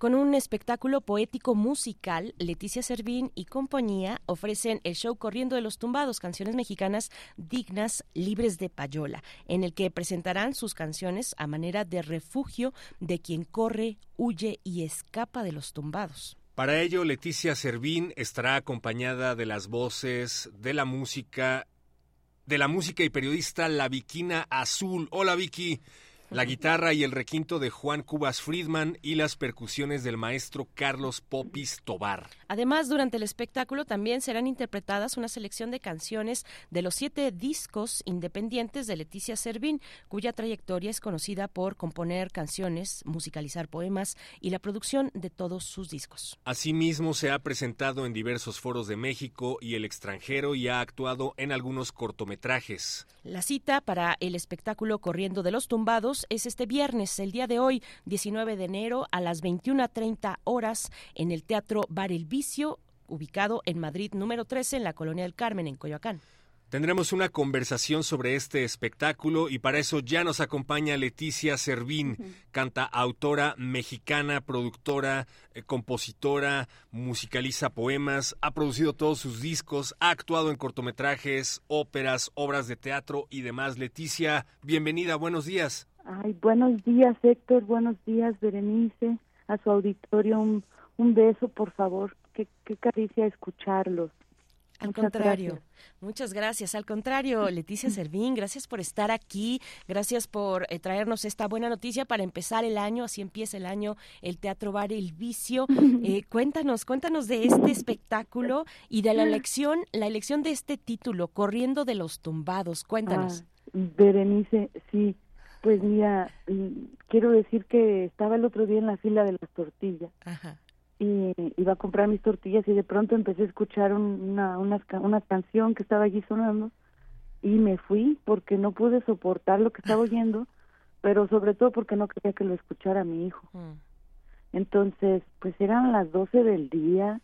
Luego al día siguiente me peleé con el de las tortillas, le dije que qué era esa música, ¿no? Y él fíjate que fue muy hermoso porque asintió y luego tuvimos una plática que me pues que me hizo darme cuenta que este yo me he estado reprimiendo de hablar de este tema y porque soy un músico y he dedicado mi vida a la canción mexicana me atrevo a venir ante ustedes ante el público que me da la oportunidad corriendo de los tumbados, pues me puse a escribir para desahogarme, hice unas décimas con las que pretendo a, eh, incluir en, mi programa de hoy y me gustaría compartirles una. Nos encantaría, nos vas a cantar una de tus décimas, una de las décimas que vas a presentar en Corriendo de los Tumbados este viernes. Fíjate que el corrido es de es octasílabo, entonces hice las décimas porque quería que fueran en octasílabos y las hice como un desahogo personal. Hice como 15, 20 eh, que, que me ayudaron a entender por qué me estoy enojando. A ver, ¿por qué yo, yo nunca me enojo por oír música? Hay música que sabemos que está hecha para vender, hay música para entretener, hay música, hay una variedad de... ¿Por qué nunca me había sentido así? Y entonces en esas décimas eh, me encontré y, y también debo decir que ya no es que sea solamente el músico que estoy aquí ante ustedes, sino una mamá preocupada, porque dije, no, pues si yo no digo nada, yo también estoy mal. Y entonces me habla mi amiga Nora Huerta y me dice, oye, ¿no quieres agarrar una fecha que tenemos ahorita aquí? dije, esto podría ser mi oportunidad. Y entonces, primero me dio temor porque de hecho ya me han dicho algunas cosas de que, ah, según que, que no, que estoy mal. Y bueno, yo lo único que digo es que como yo estudié música y en ese estudiar me pagué mis clases de música cantando corridos, rancheras, covers, para pagarme la escuela de música, sí conozco algunos corridos. Y entonces me, me metí a investigar, pues, incluso por qué le llaman ellos corridos tumbados. Y pues eh, lo que descubrí, pues, este rebasa toda, toda mi inteligencia. Y entonces estoy aquí diciendo que el corrido fue una canción que fue que nació para celebrar el valor de los valientes, los héroes, el cura Hidalgo cuando nos ayudó a tener independencia, se le hizo su corrido, el primer corrido que hay es de 1811, el de Zacatecas. Es una marcha victoriosa, por favor. Entonces, de pronto yo estoy escuchando que me le ponen corridos tumbados a una música que no tiene nada que ver con los corridos. O sea, está bien que el, el, el sonido de los instrumentos, incluso ciertas cosas de la armonía, pero también esa ya la rompieron, ¿no? O sea, no es la, la estructura del corrido es, muy sencilla y clara, este, no florea, no pretende eso, es un canto heroico. Entonces, eh, de todo eso me, me siento muy feliz porque estoy buscando una manera para reírnos, ¿no? Para primero reírme de mí, de que, pues, que, qué estoy haciendo yo como músico para para ayudar con mi cultura. Y por ejemplo, debo decirles que yo me siento muy orgullosa de nuestra cultura de cantantes. Tenemos unos cantantes prodigiosos. ¿A poco no? Por supuesto. Como los de los corridos tumbados. Oye, pues ¿qué, qué tema nos pones aquí esta mañana que también hemos discutido en la semana, porque estos géneros como, eh, como el reggaetón, como los corridos tumbados, eh, bueno, muchos géneros, el rock en su momento eh, generaron y generan y siguen generando debates pues muy, muy, muy, muy, encontrados, muy acalorados por, en, en la sociedad eh, y uno se sigue preguntando, bueno, primero, bueno, esto que esto que nos comentas, ¿no? Los corridos del siglo XIX, me, cuando cuando lo mencionas pienso en cómo ha sido la evolución del corrido en México, de dónde viene, un poco de sus orígenes, ¿no? Pero cómo ha evolucionado a lo largo de, de, todos estos años, de estas décadas, de prácticamente dos siglos de existencia, eh, cómo, cómo llegan, aterrizan en la revolución, qué es lo que, qué, qué tipo de, de vuelco dan al momento de la revolución y qué viene después también con los corridos tumbados en la eh, bueno ahora con los corridos tumbados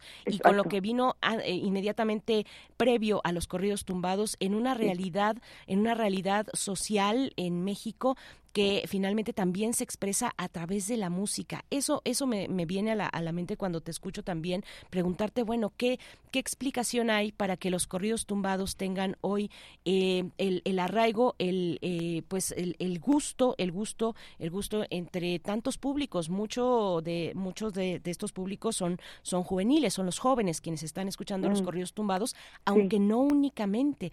¿Qué, qué, es, qué, qué, qué fibras están sacando, qué, qué fibras están jalando de la sociedad mexicana y de nuestra historia para colocarse donde se colocan hoy, hoy en día? Bueno, yo lo que pienso hacer, mira, de verdad que me encantaría platicar con ustedes, me, me hacen suspirar eh, de tus palabras, Berenice, porque sí es importante para mí, para mí es muy importante la canción. Yo me voy a morir dedicando mi vida a la canción y a la canción a la que me antecedo, ¿no? A la que vienen aquí gente haciendo canciones, yo no acabo de salir del huevo. Entonces, me parece, pues, que, que lo de tumbados está bien, pero lo de corridos no. O sea, y, bueno, ¿por qué le gustan a tanto mercado? Pues porque han pagado, es la payola mundial jamás vista en el mundo del, del, de la música. O sea, si yo he platicado con amigos alemanes, con eh, hace poco hablé con una amiga francesa, o sea, tengo mi comunidad internacional y es inaudito, ¿cómo, pues, cómo, cómo va a ser inaudito si tú la pagas? Y ya está, en cinco minutos estás en todas las redes, en todos los canales, con todos los conductores de programas más famosos, es así, eso es lo que yo he visto. Y, y bueno, yo pienso, porque no quiero caer en la seriedad, sino decirles, por mí que sigan, o sea, yo no quiero detener ni quiero hacerles mal visto, sino decir, este, ustedes están agarrando de un género mexicano de respeto y lo que cantan no es de respeto. Entonces yo por eso digo que le quiten lo de los corridos. Y ante eso me atrevo a decir este esta décima que, que queda de ver, dice, corriendo de los tumbados me descubrí el otro día. No es ninguna tontería. Y recuerdo haber pensado, estos chavos tan clavados con sus rolas de berridos. Dicen que cantan corridos. Yo pienso que están jugando o alguien me está engañando. 233 años tienen los corridos. Entonces yo voy a hacer un resumen de algunos corridos que me parecen importantes y, que ya no lo sabemos como como la cucaracha este eh, soy un pobre venadito que, que habita en la serranía esa me voy a arrancar a capela y entre el público, con esa voy a empezar. Y así es como se cantaban los corridos, con una voz fuerte, así, para honrar. Entonces, este, yo lo que quiero hacer es compartirles un cariño que tengo seriamente por, por nuestras canciones, por las que nos representan como mexicanos y que sí me preocupa que de pronto, ¿verdad? pues que todos les dan los premios, los festivales, se ganan todo el dinero, se lleva, o sea, sí, de verdad es ofensivo. Pero bueno, los corridos siempre han tenido como finalidad reflejar un contexto social y los personajes a los que enaltecen pues siempre han sido polémicos. Habrá quienes pensaran, eh, ponías el caso de Miguel Hidalgo, Habrá quienes piensen que Miguel Hidalgo no necesariamente fue un héroe o a lo mejor en su momento no muchos lo pensaban, ¿no? Em, eh, y, hoy en día pues ha envejecido este este nombre y que nos han enseñado en las primarias de otra forma.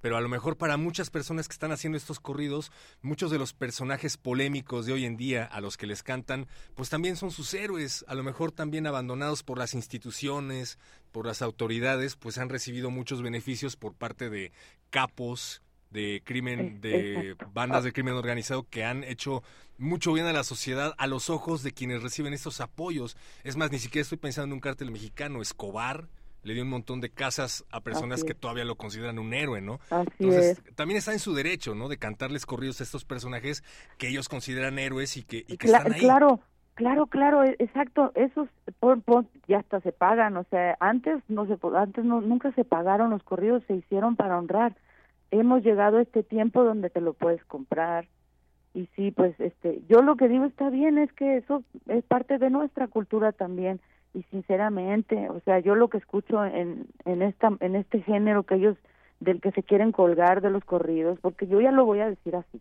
o sea no no pues no es que es publicidad del narco o sea yo sinceramente no quiero que mi hijo escuche esas cosas antes de o sea mi preocupación pienso que es de gallina. Yo estoy aquí en, cuidando un pollito. Este, tenemos un país violento. Y pues yo llamo a esto, ¿no? A reflexionar sobre lo que escuchamos. Pienso que desde aquí yo lo único que puedo hacer es invitarte a que me escuches. Ahorita mismo me dan ganas de hablar de, de por ejemplo, los corridos que hizo Judith Reyes.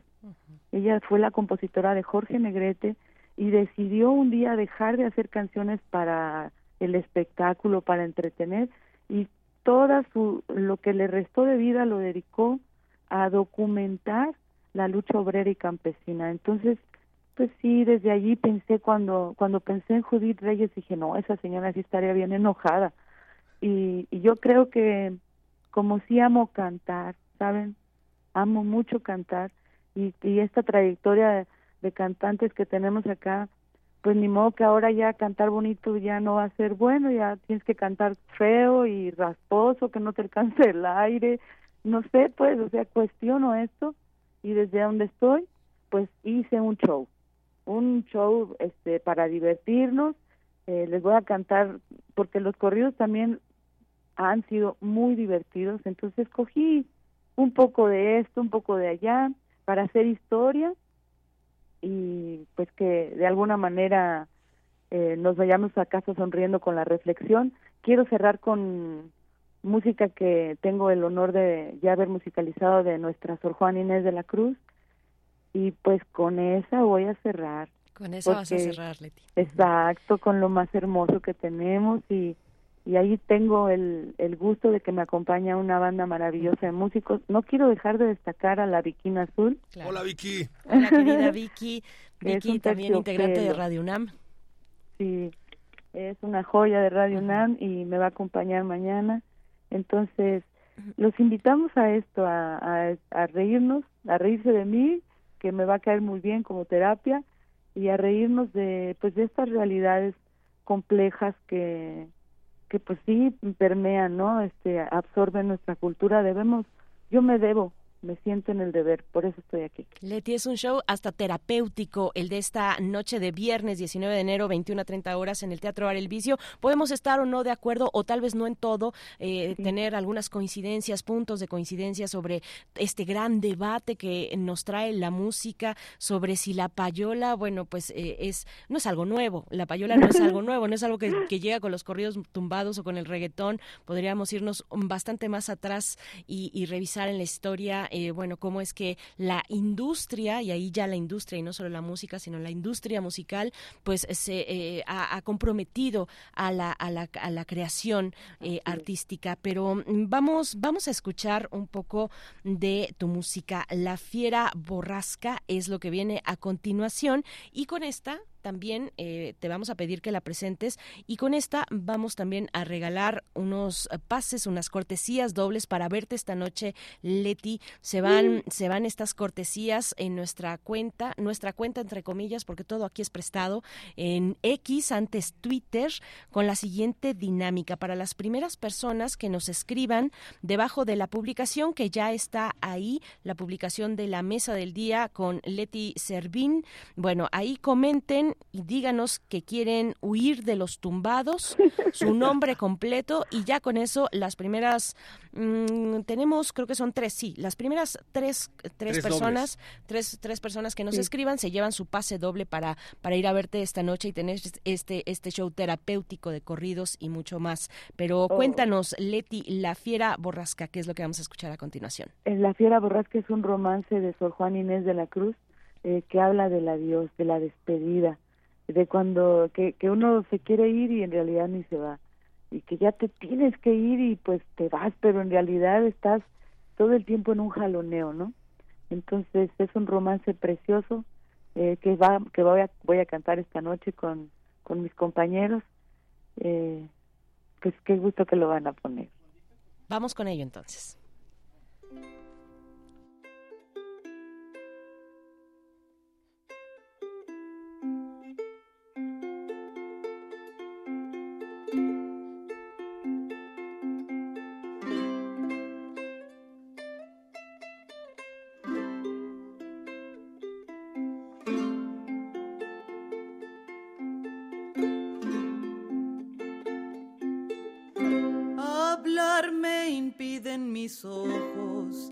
Que se anticipan ellos viendo lo que de decirte. A decirte lo primero, oye la elocuencia muda que hay en mi dolor sirviendo suspiros de palabras, las lágrimas de conceptos. Mira la fiera borrasca que pasa en el mar del pecho, donde esos sobran turbados. Mis confusos pensamientos, ay mi bien, ay prenda mía, dulce fin de mis deseos ¿Por qué me llevas el alma dejándome el sentimiento?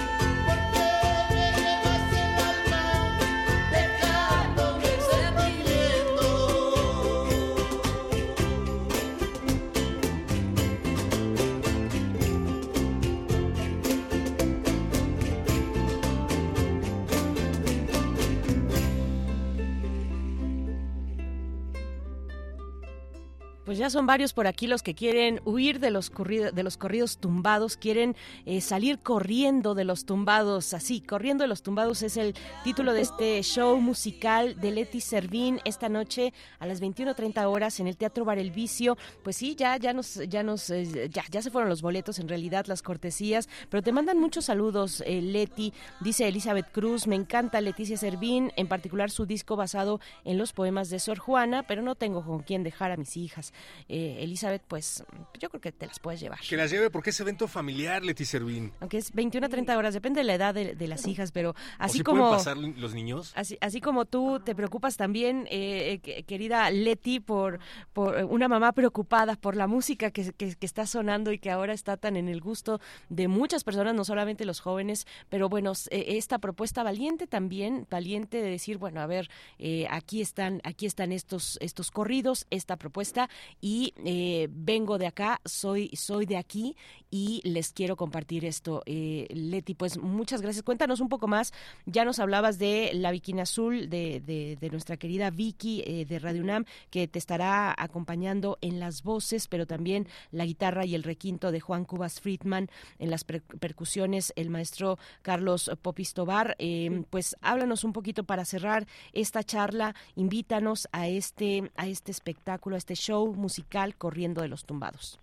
Pienso que somos un país que ha sido eh, de verdad rico en cultura y, que hemos eh, crecido, que hemos avanzado en cultura. No, no hemos podido avanzar luego en lo político, en lo económico, ¿viste? Pero en lo cultural pienso que tenemos tesoros, como dice Octavio Paz sobre Sor Juana, y yo pretendo hacerle otros, quisiera hacerle otros cuatro discos más a Sor Juana pero este esta noche por eso cerramos con ella porque ella dice mucho en sus palabras en sus sencillas palabras que pues va a cumplir 329 años de fallecida en abril. Entonces para mí está más presente que nunca. Eh, quisiera decir Bere y Héctor por favor que es que me ha conmovido tanto lo que me han dicho me ha ayudado mucho eh, a enfrentarme. Sí, sí sé que tenía que, ya me empezaron a llegar mensajes de que, de, de inconformidad. Yo lo que quiero es hacer armonía y pretendo esta noche que con suerte y con su presencia hagamos incluso una gran sonrisa. Ojalá puedan ir, ver, eh, díganme con cariño, les los anoto en mi lista de invitados y los paso por atrás del vicio y muchas gracias. Pues, me encantaría que estuvieran, que fueran y pues este aquí les dejo la invitación, ¿eh? Ojalá que es, eh, ha sido retroalimentador escucharlo que haya todo tipo de opciones y bueno, sí, ciertamente estas opciones no las encontrarás en otro rincón del cuadrante, para eso es la radio cultural. Apoyamos todo tipo de opciones, pero sobre todo estas que tienen que ver con Correr de los Tumbados. Gracias, Leticia Servín y compañía. No se lo pierdan hoy, viernes 19, en el bar Teatro Bar El Vicio, a partir de las nueve y media de la noche. Más información en las redes de Primer Movimiento. Pero muchas gracias, Leticia Servín, cantautora mexicana, reconocidísima. Muchas gracias. Les dejo un abrazo, un beso a todo el público que estuvo atento. Muchas gracias. Muchas gracias a ti, Leti Servín. Hasta pronto y mucha suerte en esta, en esta, en esta noche. Mucho gozo y mucho disfrute también en torno a la música. Son las nueve con ocho minutos. Ya se nos fueron todas las cortesías de esta mañana, que fueron varias, y queremos dejarles con música una complacencia que nos hace Mare Elizondo, que es una dedicatoria también, una, una, una música dedicada, una canción dedicada para Margarita Castillo, y se trata de Tu voz a cargo de Eugenia León con esto cerramos. Muchísimas gracias a todo el equipo, a ustedes por su escucha. Querido Héctor Castañeda, por este esfuerzo y las desmañanadas. Eh, nos seguiremos escuchando en la noche, en la noche en resistencia modulada con Metálisis. Ahí les mando mi cuenta. No se pierdan este viernes a las 8 de la noche, resistencia modulada, el espacio de metal de Radio UNAM va todos los viernes. Sobre todo gracias a ti, Berenice Camacho. Gracias, esto fue Primer Movimiento. El mundo desde la universidad el consuelo a mi corazón. No sé qué tiene tu voz que domina con embrujo de magia a mi pasión. Tu voz se adentró en mi ser y la tengo presa. Tu voz que es tañer de campanas al morir la tarde tu voz es gemir de violines en las madrugadas, que es el divino poder que tienes mi bien para enternecer. Tu voz que susurro de palma, ternura de brisa,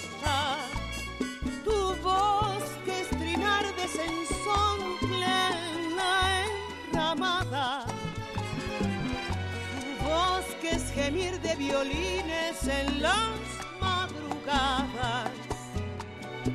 Dios te bendiga mi bien, tu gracia y tu ser que me hacen Radio UNAM presentó Primer Movimiento, El Mundo desde la Universidad, con Berenice Camacho y Miguel Ángel Gemain en la conducción. Rodrigo Aguilar y Violeta Berber, producción. Antonio Quijano y Patricia Zavala, noticias. Miriam Trejo, coordinación de invitados. Tamara Quirós, redes sociales. Arturo González, operación técnica. Locución, Tessa Uribe y Juan Staca. Quédate en sintonía con Radio UNAM. Experiencia sonora.